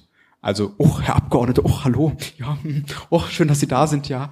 Ähm, und das ist total blöd, weil wenn man dem mehrere Jahre ausgesetzt ist, dann kann man gar nicht anders werden, als irgendwie sich über alle anderen normalen Menschen zu stellen. Und genau das ist ja das, was wir ganz häufig an Politikern kritisieren, dass sie die Bodenhaltung verloren haben. Und insofern ähm, tragt es gerne weiter, einfach ganz normal behandeln. Es sind ganz normale, ganz normale äh, Leute und äh, Gerade wenn ich dann bei dieser Bürgerinitiative bin, die ich fast alle namentlich kenne, weil ich im Wahlkampf super häufig bei denen war und ich dann sehr deutlich merke, okay, warum, was ist das jetzt? Warum behandelt ihr mich jetzt auf einmal so? Ich bin immer noch der gleiche, ich habe ein neues Sakko, aber das war's auch. Ähm, so, naja, ähm, was war die Frage? Was sich auch anders als nicht alle anderen, aber als viele anderen macht, erst recht in deinem Alter, nachdem du im Moment ein Ausbildungsgehalt kriegst, bekommst du dann ab sofort oder spätestens ab Januar oder wann 7.975 Euro im Monat. Was ist das für ein Gefühl? Plus die. genau, das neue Sakko ist davon schon bezahlt. ähm, nein, es ist natürlich erstmal eine Umgewöhnung, klar. Ne? Da resultiert auch, ich habe gesagt, ich habe mir jetzt eine Wohnung genommen, klar, das resultiert natürlich auch, auch ein Stück weit ähm, daraus. Dieses äh, Geld, das du gerade angesprochen hast, ist übrigens der Bruttowert, ich einfach mal dazu erwähnen. Ähm, was ich auch immer die gerne. Grundentschädigung, muss man auch sagen. Kann auch dies und das dazukommen, vielleicht. Oder? Ja, das muss man jetzt nicht unbedingt erwähnen. Nein, ähm, ich bin grundsätzlich bin ich der Meinung, es ist, ist zu viel. Ja, das ist, ist deutlich mehr, als normale Menschen haben. Ich weiß ja auch, was ich jetzt im Moment in der Ausbildung kriege und weiß, dass ich schon in einem Beruf bin, der ähm, grundsätzlich sehr gut bezahlt wird in der Ausbildung. Jetzt kann man Ausbildung und Landtag natürlich nicht miteinander vergleichen, das ist auch klar, aber es ist schon ein ganzer, ganzer Batzen Geld, gerade weil das so ist, ähm, finde ich wichtig mit zu betonen, ähm, es gibt keine geregelten Arbeitszeiten. Manche nutzen das dazu und legen manchmal auch gerne mal einfach die Füße hoch. Ähm, ich erlebe ganz, ganz viele Menschen, die unglaublich viel arbeiten ähm, und unglaublich viel unterwegs sind. Ähm, zweitens heißt es natürlich auch, ähm, ja, du, du weißt ja auch nie so genau, also du kannst ja selber deine Arbeit sehr genau ähm, einteilen und selber aussuchen, was für Veranstaltungen wahrnimmst und was nicht. Wir werden da einen sehr großen Unterschied merken, weil wir bislang nur Parteien kannten, denen es wichtig ist, vor Ort präsent zu sein. Wir werden da mit der AfD was ganz anderes merken. Also die werden sich nicht auf dem Gottesdienst sowieso blicken lassen und die werden nicht bei Eröffnungen sowieso da sein. Denen ist das überhaupt nicht wichtig. Das wird, wird eine Umgewöhnung für viele sein. Ja, mir ist auch wichtig zu betonen, ähm, dass äh, wenn ich sage, mir ist das zu viel, heißt es auch, ich behalte nicht alles. Ja, und zwar nicht nur, weil ich neue Sakkos brauche, sondern, äh, sondern das heißt auch, dass, dass da ein ganzer großer Batzen an Spenden einfach von abgeht. Das ist, ist mir auch wichtig. Großer Batzen heißt ungefähr. Keine Ahnung, ich habe ja noch, habe ja noch keinen Cent davon gesehen. Aber, aber schon mal gespendet. Nee, gespendet habe ich es auch noch nicht, aber ähm, ich werde selbstverständlich davon, davon einiges spenden. Ich weiß ehrlich gesagt auch, ich habe ehrlich gesagt nicht ausgerechnet, wie viel davon jetzt wirklich übrig bleibt. Das ist auch gar nicht so leicht auszurechnen, weil äh, das nicht, nicht ganz normal, also klar kann ich so einen Brutto-Netto-Rechner machen, aber das kann man nicht vergleichen mit einem normalen Arbeitsverhältnis. Und das wird sich dann, wird sich dann auswiesen. Und was auch dazu kommt, dass du logischerweise nicht wissen kannst, wie lange du das Privileg hast, diesen Betrag zu erhalten, da wirst du sicher bei deinem Ausbildungsbetrieb immer schön was zur Seite legen für die Zeit danach. Wo äh, wir auch drüber gesprochen haben, ist die Ausstattung über das Finanzielle hinaus. Du kriegst dein Büro oder zwar, also hier ein räumliches Büro in deinem Wahlkreis, ein Büro mit Mitarbeitern. Du kriegst, wirst dann, bist gerade dabei, Personal dafür zu suchen, wirst dann auch Chef werden. Auch das wird sicher eine neue Rolle, die du auch locker entgegensiehst. Ja, auch, auch das wieder, das Büro in meinem Wahlkreis, das ist ähm, keinesfalls etwas, was, was jetzt jeder hat. Das ist auch nicht bei jeder Partei üblich, dass man das macht. Mir ist es wichtig, vor Ort auch präsent zu sein. Das Büro bezahle ich übrigens selber. Ich könnte mir das Geld dafür auch einfach einstecken, ähm, was, was dafür zur Verfügung steht. Ähm, und da einfach auch Mitarbeiter reinzusetzen, vor Ort Arbeitsplätze zu schaffen und so weiter. Ähm, ich ja, da kommt, kommt natürlich noch einiges dazu. Chef bin ich eigentlich jetzt auch schon. Wir haben auch als, bin ja auch äh, Vorstandssprecher der Grünen im Werra-Meißner-Kreis. Wir haben da eine Mitarbeiterin. Ich habe vom Landesvorstand erzählt, wo der Grünen Jugend, wo wir zwei Mitarbeiter in Frankfurt oder zwei Mitarbeiterinnen in Frankfurt sitzen haben. Ähm, insofern ist es nicht, nicht ganz eine neue Rolle. Ähm, was neu ist jetzt so der Einzige zu sein, der da wirklich mitredet. Vorher waren wir immer viele, wir haben als Partei insgesamt entschieden, jetzt bin ich im Prinzip einer, der alleine entscheidet. Deswegen habe ich mir schon mal Unterstützung gesucht und gesagt, hey Sarah, du freust dich doch bestimmt auch schon, mit mir diese ganzen Bewerbungen zu sichten und die Gespräche zu führen. Ähm, einfach weil es, glaube ich, sinnvoll ist, da mit mehreren Augen drauf zu gucken und danach auch, auch eine fundiertere Entscheidung treffen zu können. Momentan laufen jetzt die schwarz-grünen Koalitionsverhandlungen. Wie laufen sie so? Was kriegst du mit? Ähm, ich krieg mit, dass wir in ganz vielen Bereichen auf einer sehr sachlichen Ebene unterwegs sind. Nicht auf einer Ebene von, wir machen jetzt einfach genauso weiter wie vorher. Ich glaube, das Wahlergebnis hat auch gezeigt, dass wir das nicht können, weil die eine Partei, nämlich wir haben sehr deutlich profitiert von dieser Wahl, die andere, die CDU, hat sehr deutlich verloren. Insofern muss man sich, glaube ich, schon fragen, was, was, was ist da, wo ist da der Kasus Knacktus, weil es war ja im Prinzip die gleiche Landesregierung. Ähm, und es ist auch super untypisch, dass der Juniorpartner so stark gewinnt und der, der, der große Partner so stark verliert. Ähm, ich erlebe die Diskussionen sehr sachlich, gerade in den Fachgruppen, dass wir einfach feststellen, wo kommen wir zusammen, was sind auch sinnvolle Ideen des anderen. Mir ist es unfassbar wichtig auch zu erkennen, wenn ein anderer, egal von welcher Partei er ist, eine gute Idee hat, dann bin ich bereit, dieser Idee zuzustimmen. Ich finde es Aber wenn Sie ein Beispiel eine, haben, eine welche CDU-Idee hat dich beeindruckt bisher in den Koalitionsverhandlungen? Wo ist denn die Deutsche Welle eigentlich hin? ah, hm, gut, man sieht mich gerade nicht. Also, ähm, die CDU hat in ihrem Wahlprogramm eine Idee formuliert, die ich erstmal, also ich mache mir immer so Notizen unter, unter die Ideen und da bei dieser Idee stand erstmal so Fragezeichen WTF, also what the fuck. Ähm, und die Idee äh, konnte ich dann doch was Positives abgewinnen. Die Idee war nämlich, wir schicken den Menschen, wenn wir ihnen äh, die, die Steuerbescheinigung da, Dings da zuschicken jedes Jahr, äh, dann schicken wir ihnen gleichzeitig auch noch so ein Schreiben vom Land mit, wie es gerade so aussieht mit den Landesfinanzen. Und da dachte ich mir so, hä, ihr wollt den Kontoauszug schicken? Also die haben auch explizit dieses Wort Kontoauszug benutzt. Das haben die geschrieben in ihrem Wahlprogramm, das steht da, ne? Kontoauszug. Und ich denke mir so, was ist das denn für ein Zeichen? Also ihr könnt doch nicht sagen, ja, du musst jetzt bitte so und so viele tausend Euro Steuern zahlen und gleichzeitig, hier übrigens, das Land hat heute äh, irgendwie 50 Milliarden Überschuss oder was auch immer. Ne, das ist ja irgendwie total merkwürdig. Ähm, was ich daran Positives sehen konnte, es macht ja Sinn, wenn wir sowieso Post rausschicken, das irgendwie noch sinnvoll zu nutzen. So, das ist erstmal, finde ich, sinnvoll. Ähm, und zweitens fände ich es sinnvoll, wenn man die Gelegenheit nutzt, jetzt nicht einen Kontoauszug zu schicken, aber irgendwie zu sagen, hier übrigens, damit du mal weißt, was wir mit deinen Steuern machen. Dieses, dieses, dieses, dieses. Ne, So und so viele Lehrer stellen wir von den Steuern ein, so und so viele äh, Straßen bauen wir davon, so und so viele Züge fahren davon, was auch immer. Ja, das äh, wäre sowas, was ich da Positives dran, dran äh, sehen könnte, auch wenn das die eigentliche Idee ein bisschen verkehrt. Nein, aber wir sind da auf einer sehr sachlichen Ebene unterwegs und äh, immer, wenn wir uns nicht einigen können, sagen wir einfach, okay, wir streiten uns jetzt hier nicht, wir geben es nach oben in die Hauptverhandlungsgruppe und dann sollen die sich da die Köpfe einhauen. Und wann ist fertig gehauen? Äh, weiß ich nicht. Ziel war ja, das in diesem Jahr noch zu schaffen. Ähm, nach meinem Kenntnisstand ist es auch realistisch.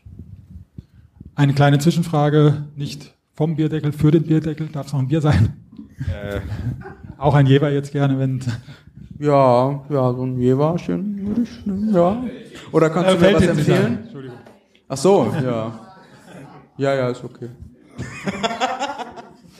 Und eine Frage vom Bierdeckel. Wir haben das Jahr 2050. Der Kohleausstieg ist zwei Jahre her.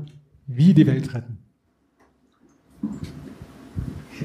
Nur jetzt zwei Jahre. 2050? 2050. Das, dann zwei Jahre. Ist das ein Szenario? Also das Szenario beschreibt ja jetzt, wir haben 2048 den Kohleausstieg gemacht. Ne? Und jetzt äh, sind es zwei Jahre her. Ähm, das wäre grandios, wenn das so wäre. Ähm, jetzt ist natürlich die Frage, wo kommt denn jetzt die Energie jetzt her? Ne? Wir haben ja immer noch Atomkraftwerke am Laufen in Deutschland. Wenn die bis dahin auch abgeschaltet sind, dann freue ich mich sehr darüber.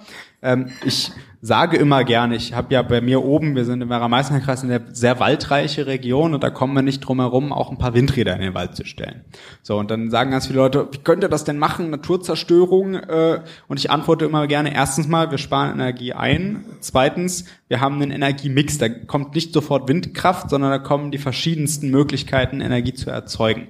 Und ich bin der festen Überzeugung, dass in diesem Szenario, das du geschrieben hast, in so einer Zeit kein Mensch mehr ein Windrad bauen wird, sondern wird es irgendeine andere tolle Technologie geben, die dann die Energie noch sinnvoller nutzt, weil Windkraft, das brauche ich ja auch keinem zu erzählen, ihr wisst alle, was für große äh, Räder da stehen, die müssen ja auch erstmal produziert werden, Na, das macht ja auch einiges äh, mit, da ist ja in der Tat auch eine Naturzerstörung, die kann, kann man ja nicht wegreden, die ist ja, die ist ja faktisch da, das ist jetzt auch nicht die tollste Möglichkeit, Energie zu erzeugen, um die äh, Tiere zu schützen, insofern gibt's da auf jeden Fall nach wie vor eine Menge zu tun. Wenn wir ähm, das Szenario spinnen, müssen wir immer auch drüber nachdenken, haben wir da die Verkehrswende mit einberechnet oder nicht. Das ist immer noch mal wichtig. Also nicht nur Strom, sondern erstens erstens, zweitens auch Energie, also Wärme und Co. Und dann kommt eben auch gleich die Verkehrswende. Ne? Wenn wir davon reden, dass wir mehr Elektromobilität wollen, dann müssen wir gleichzeitig davon reden, dass der Stromverbrauch deutlich steigt. Ist ja logisch. Ne? Wenn ganz viele Menschen Elektroauto fahren, gibt es viel mehr Stromverbrauch. Insofern bin ich, würde ich auch hier sagen, ich glaube, in 2050 baut kein Mensch mehr ein Elektroauto. Da sind die Elektroautos viel zu ineffizient für von der Art und Weise, wie sie gebaut werden. Da sind ja sehr bestimmte ähm, Edelmetalle und Rohstoffe, die dafür benötigt werden für die Batterien, sondern da wird es Wasserstoff oder was auch immer äh, Tolles geben. Bin ja kein, kein Wissenschaftler, aber da wird es irgendeine tolle Möglichkeit geben und wir müssen jetzt die Anreize dafür schaffen, an diesen Möglichkeiten auch, auch weiter zu forschen. Klimaschutz und Umwelt, das ist ein Bereich des Weltrettens. Ich glaube, dass wir noch ganz viele andere haben, um die Welt zu retten. Also ich finde, dass wir auf jeden Fall verhindern müssen auf der ganzen Welt, dass es weiterhin Kriege gibt. Gibt es nach wie vor in einigen Regionen. Ich hatte ehrlicherweise schon in den letzten Jahren hin und wieder den Eindruck, huch, jetzt ist es bald auch hier wieder so weit. Ne, wenn ich so merke, okay, da ist irgend so ein orangefarbener, blondierter Herr in den USA, der ähm, dem man darf das ja immer nicht vergessen, wenn der irgendeinen Blödsinn twittert, der hat halt irgendwie mal symbolisch gesprochen, der hat halt einen Knopf mit Atomwaffen, ne? Das darf man immer nicht vergessen, dass das nicht nur irgendein Mensch ist. Manchmal finde ich ihn auch ganz witzig, aber das ist ja, das ist ja wirklich eine Bedrohung, ne? Und genauso sieht es ja bei anderen aus, bei Kim Jong Un und und weiteren, die die wirklich unberechenbar sind. Und ich finde, insofern ist den Frieden dauerhaft zu sichern auch ein ganz, ganz großer Part für das Weltretten. Ich glaube, dass, dass ich das nicht erleben werde, dass wir die Welt fertig gerettet haben. Da du wolltest ja auch sowieso erstmal Schönes dazu. Retten. Ja, ich fange ja klein an. Ne? Äh, was denkst du über die Leute, die das eigene Wahlrecht nicht wahrnehmen? Ja, mir doch egal. Also, Ich meine, es ist eine ich finde, es ist ein Privileg, das Wahlrecht wahrzunehmen, auch in Anbetracht dessen, dass ganz viele Menschen auf der Welt es nicht dürfen und ihre Stimme nicht zählt. Und wir es ja auch in Deutschland schon erlebt haben, dass zwar wählen gegangen wurde, aber das Wahlergebnis vorher schon feststand. Ähm, nichtsdestotrotz kann ich es ein Stück weit auch nachvollziehen, dass wenn jemand sagt, ich interessiere mich nicht dafür, ich habe da auch gar keine Lust drauf, dass der da nicht zur Wahl geht. Ich versuche, wenn ich unterwegs bin, wenn ich bei Veranstaltungen bin und auf der Straße unterwegs bin, versuche ich immer das Gegenteil zu erzeugen, genauso wie ich das Beispiel mit den Schülern vorhin gebracht habe, zu verdeutlichen, hey, du interessierst dich wohl für Politik, du merkst es nur manchmal nicht, ne, weil viele Sachen, worüber du dich so aufregst, sind ja in Wahrheit politische Diskussionen. Also lass uns doch darüber reden, wie wir das besser machen können. Nichtsdestotrotz ähm, können wir niemanden dazu zwingen und äh, jeder ist seines Glückes Schmied. Ne? Und dann ist ja die Idee, statt 16 Jahre Altersgrenze, Erwachsene, also sozusagen eine Obergrenze. Für das, wenn ich das richtig verstehe.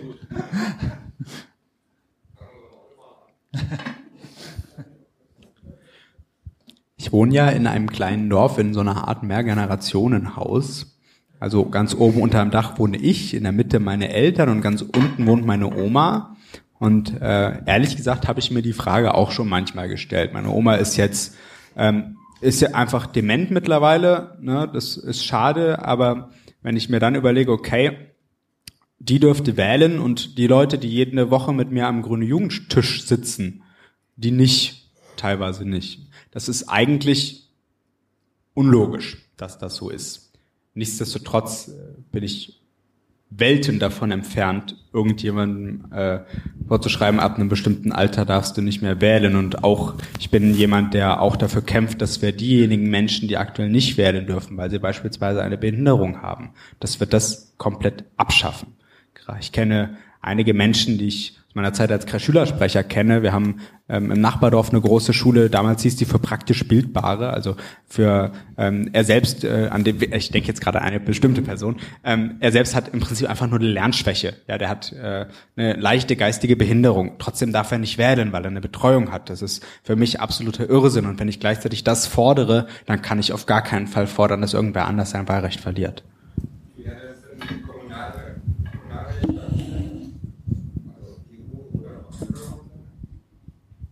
Ich bin grundsätzlich dafür, dass die Menschen, die dauerhaft hier leben, über einen längeren Zeitraum, über mehrere Jahre, das betrifft also auch in der Tat ähm, Ausländer und auch Nicht-EU-Ausländer, sofern die dauerhaft und länger hier leben, dass die dann auch mitbestimmen sollten, wie das hier vor Ort aussieht. Ganz klar. Mhm. meines Wissens nach steht das im Bundestag, ähm, ob, wo, ob, ob das potenziell überhaupt möglich ist. Ich finde, wir sollten es mindestens auf den kommunalen Ebenen, gerne auch auf Länderebene, von mir aus auch gerne überall, weil die Menschen leben ja hier, die arbeiten hier, die bezahlen ihre Steuern. Warum sollen die nicht mitbestimmen dürfen? Ne? Für das Podcast-Protokoll Wiesbadener Oberbürgermeister hat geklatscht. Da zwei Daumen jetzt schon hoch nach heftigem Nicken. Ihr hört den Tresentalk Podcast live vom Barhocker aus dem Valhalla im Exil. Bleibt dran.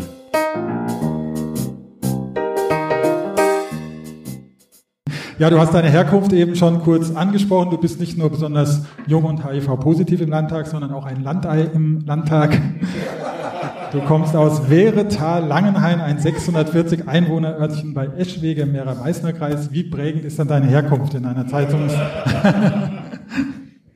Das ist immer total witzig. Wenn ich zu Hause bin, dann bin ich der Junge aus der Großstadt.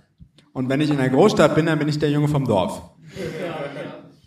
Weil, weil mich die Leute einfach, weil ich für, für das Dorf irgendwie äh, fortschrittlich bin und für die Großstadt bin ich der Dorfjunge.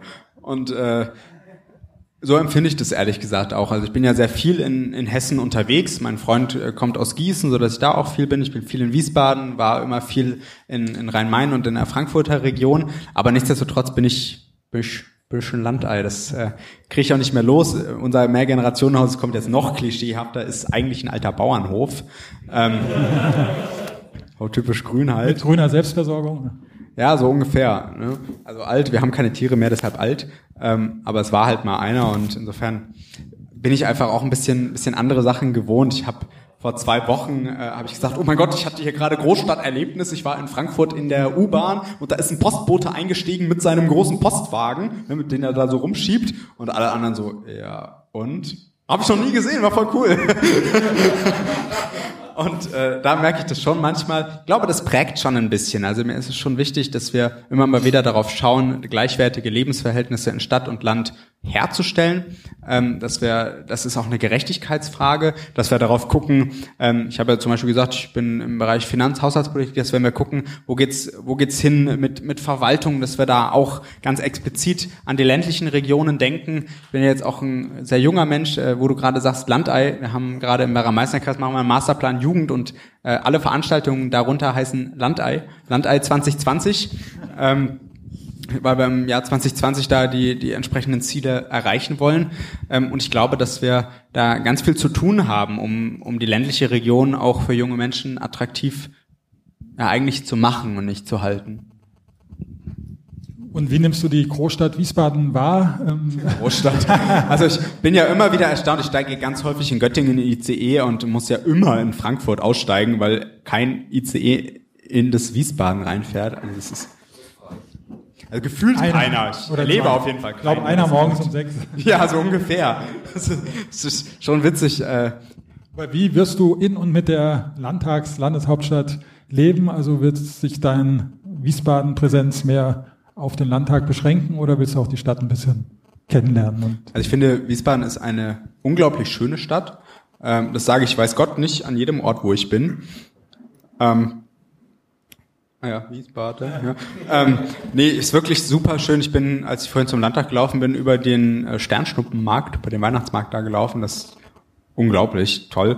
Ähm, ich fühle mich total wohl hier. Ich kenne mich mittlerweile sogar einigermaßen gut aus. Das ist auch erstaunlich. Ich habe sogar im Landtag vorhin uns äh, ad hoc in den richtigen Raum geführt.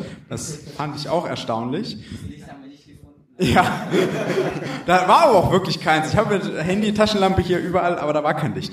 Ähm, Nein, ich werde äh, in Eschwege wohnen und ich habe, als ich studiert habe, da hatte ich tatsächlich eine Studentenwohnung in Göttingen und hatte ähm, meine Hauptwohnung in, in Eschwege und habe gemerkt, hm, das ist nicht so das Wahre, ich verliere da den Überblick. Also mal ein praktisches Beispiel, wenn ich Sonntagabends von Frankfurt nach Hause gekommen bin, hatte ich entweder überhaupt nichts zu essen in der Göttinger Wohnung, weil ich nicht dran gedacht hatte, vorher was einzukaufen, oder aber das Essen ist mittlerweile weggelaufen. Ähm, insofern ähm, fand ich das immer, immer sehr, sehr sehr schwierig. Insofern, wenn ich hier, hier in Wiesbaden bin, dann nehme ich mir irgendein Hotel, so wie ich es heute auch gemacht habe. Das ist, das ist mir irgendwie, irgendwie lieber und einfacher. Ja, wir schauen auf die Uhr, merken, wir sind maßlos, haben wir schon überzogen. Wenn Politiker reden, dauert es immer ein bisschen länger. Wir würden, langsam zum Ende kommen mit äh, einem kleinen Sätze vervollständigen Oh äh, Part. Der grüne Höhenflug. Freut mich. Mein größter persönlicher Traum.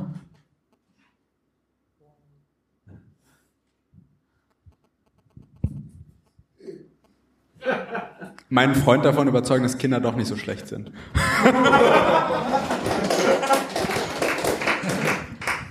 Mein größter politischer Traum. Ich mach's mal zum, äh, obwohl nein, ich mach's mal, mach mal, mach's mal groß. Größter politischer Traum, ähm, klimaneutrales Hessen in jeglicher Hinsicht. Ähm, Volker Bouffier. Hat eine ziemlich coole Stimme. also wer ihn noch nie reden gehört hat, es klingt ungefähr so. Hi, ich bin's der Volker. Schwarz-Grün wird in der kommenden Legislaturperiode. Ja, ich krieg das so schwer, so, so tief nicht hin. Das, da glaube ich, muss ich erstmal noch 30 Jahre Whisky googeln für. Äh, was? Schwarz-Grün? Schwarz-Grün wird in der kommenden Legislaturperiode. Eventuell weiter regieren. Die AfD im Hessischen Landtag. Ist überflüssig. Wiesbaden. Ja, mag ich. Schönes Städtchen, ne? Die Ehe für alle. Ganz großer Erfolg. Und singen bedeutet für mich Duschen.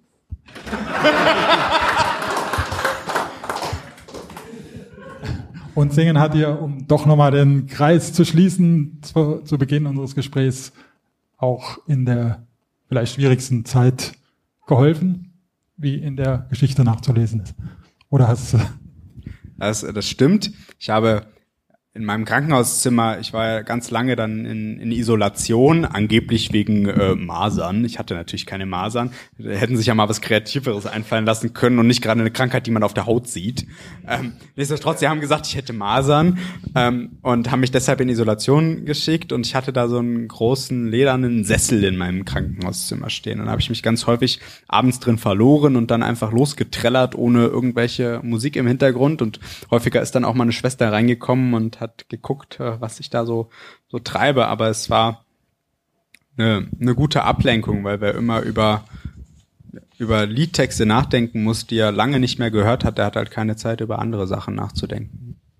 Singst du jetzt was? Ja. Die Frage wurde mir weggenommen.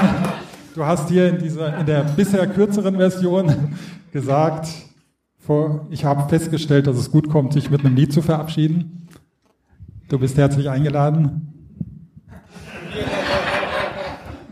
Also diese kürzere Version, die habe ich ursprünglich mal äh, in Darmstadt gemacht, bei der sogenannten, die heißt offiziell wirklich so, die sechstkleinste AIDS-Skala der Welt. Ähm, und da habe ich mich genau genommen sogar mit zwei Liedern verabschiedet. Ähm, und das erste Lied, äh, ja, welches wollt ihr denn hören? Das erste oder das zweite? Fang mal mit dem ersten an. Und Wenn du das schon so formulierst, heißt das ja beide. Je nachdem, ob es Zugaberufe gibt. Das Problem ist, ich singe zwar sehr gerne, aber das heißt ja noch lange nicht, dass ich gut singe. Ne? Deswegen habe ich ja Duschen gesagt. Eine Dusche vor. Also, pass auf, ich spiele jetzt mal ein Szenario und der versucht euch da so halbwegs rein zu versetzen. Ich habe tatsächlich, als kurz nachdem ich nach Hause kam, dann aus dem Krankenhaus, habe ich ein Video gedreht, irgendwie so, äh, so mit Bildern und dramatischer Musik im Hintergrund und so, so quasi, ich verabschiede mich. Ne, so, Finde ich jetzt irgendwie albern, wenn ich mittlerweile darüber rede, aber damals dachte ich halt wirklich, okay, das ist jetzt, ist jetzt bald, bald finito.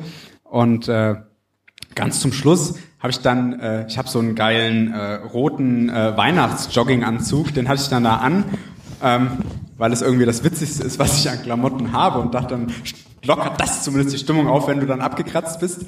Und äh, den habe ich dann angezogen und habe äh, mich mit einem Lied dann verabschiedet. Und dann müsst ihr euch vorstellen, so sechs kleine Skater in, äh, in dieser vielbunt Villa in Darmstadt und dann Spotlight auf den kleinen Felix, der dann da äh, so sitzt. Und äh, dann hat da Sarah Connor gesungen. Muss ich das jetzt wirklich machen? Nach der Geschichte. Ja, ich merke schon, ich muss das mit dem Geschichten erzählen sein lassen. Aber ihr gucken mich jetzt alle so an, könnt ihr mal weggucken? Vor allem, ich sehe, der, der Dennis filmt auch noch. Das, der macht Selfie-Film, der will seine Reaktion filmen. Wir unterhalten uns mal alle ganz normal. Ja. Ja, also denkt dran, es ist traurig, ja. So. Stellt euch vor, weint mal alle ein bisschen so. Ne? Das Ich will keine Trauer reden, ich will keine Tränen sehen, kein Chor der Halleluja singt. Ich will, dass ihr feiert, ich will, dass ihr tanzt mit nem Lächeln im Blick, nem Drink in der Hand, nem Heißluftballon, auf dem riesengroß steht. Das Leben ist schön, auch wenn es vergeht. Und wenn ihr schon weint, dann bitte vor Glück, dann bin ich da oben und ich sing mit euch mit.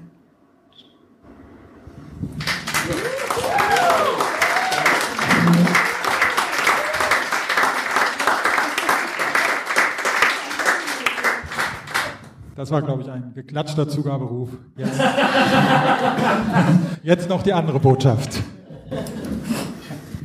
Ich habe heute Morgen erst darüber nachgedacht, weil ich die ganze Autofahrt über überlegt habe, wie der Künstler nochmal heißt. Ich wusste, er heißt Tim, aber ich wusste nicht mehr, wie es weitergeht. Genau der war's aber. Ähm, weil ich habe da natürlich mir gedacht, hm, das ist ja jetzt irgendwie blöd, wenn du davon von der Bühne gehst, dann ist die Stimmung ja total versaut. Und die sechskleinste Endskala ist eigentlich dafür bekannt, dass da bunt und schrill und laut und Travestie und äh, super schlecht alles. aber halt auch extrem witzig. Und wenn ich dann so von der Bühne gehe, dann ist die Stimmung ja echt kaputt. Und das, was ich transportieren will, ja auch, weil eigentlich will ich ja transportieren die Mission, ne? Und deshalb konnte dann passenderweise nur nur kommen. Äh, mal, mal, ich muss ja überlegen, wie das geht jetzt. Äh, wie geht's nochmal? Hm, ja, hm, lalala, hm. äh, Ich muss nur noch kurz die Welt retten. Danach flieg ich zu dir. Noch 148 Mails checken. Wer weiß, was mir danach passiert, denn es passiert so viel. Muss nur noch kurz die Welt retten. Und gleich danach flieg ich wieder zu dir.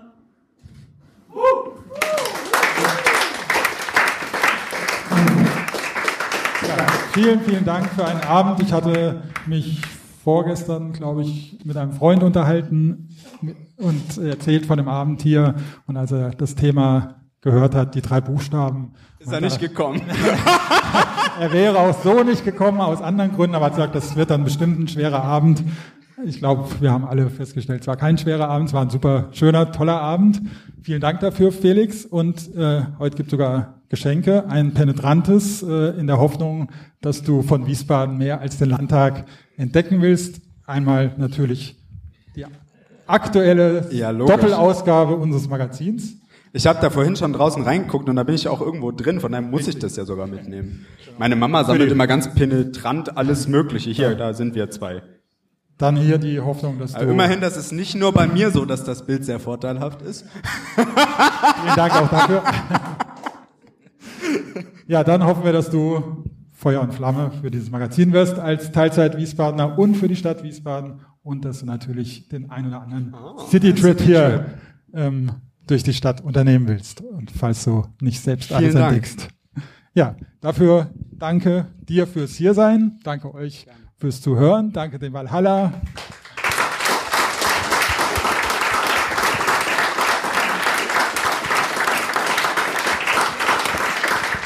Kleiner Werbeblock noch. Danke Sigrid und dem ganzen Team des Valhalla, die hier viele, viele tolle Sachen macht.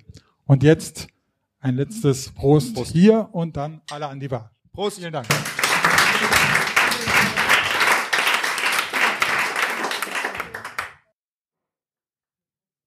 Der Tresentalk Podcast wird präsentiert von Sensor, das besondere Stadtmagazin für Wiesbaden und dem Valhalla im Exil.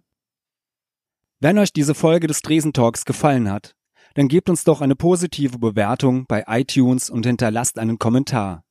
Teilt den Podcast in euren sozialen Netzwerken und erzählt euren Freunden und Bekannten davon. Produziert, geschnitten und abmoderiert wurde diese Folge von mir, Falk Sins. Ich hoffe, wir sehen oder hören uns beim nächsten Tresentalk. Bis dahin euch allen eine gute Zeit.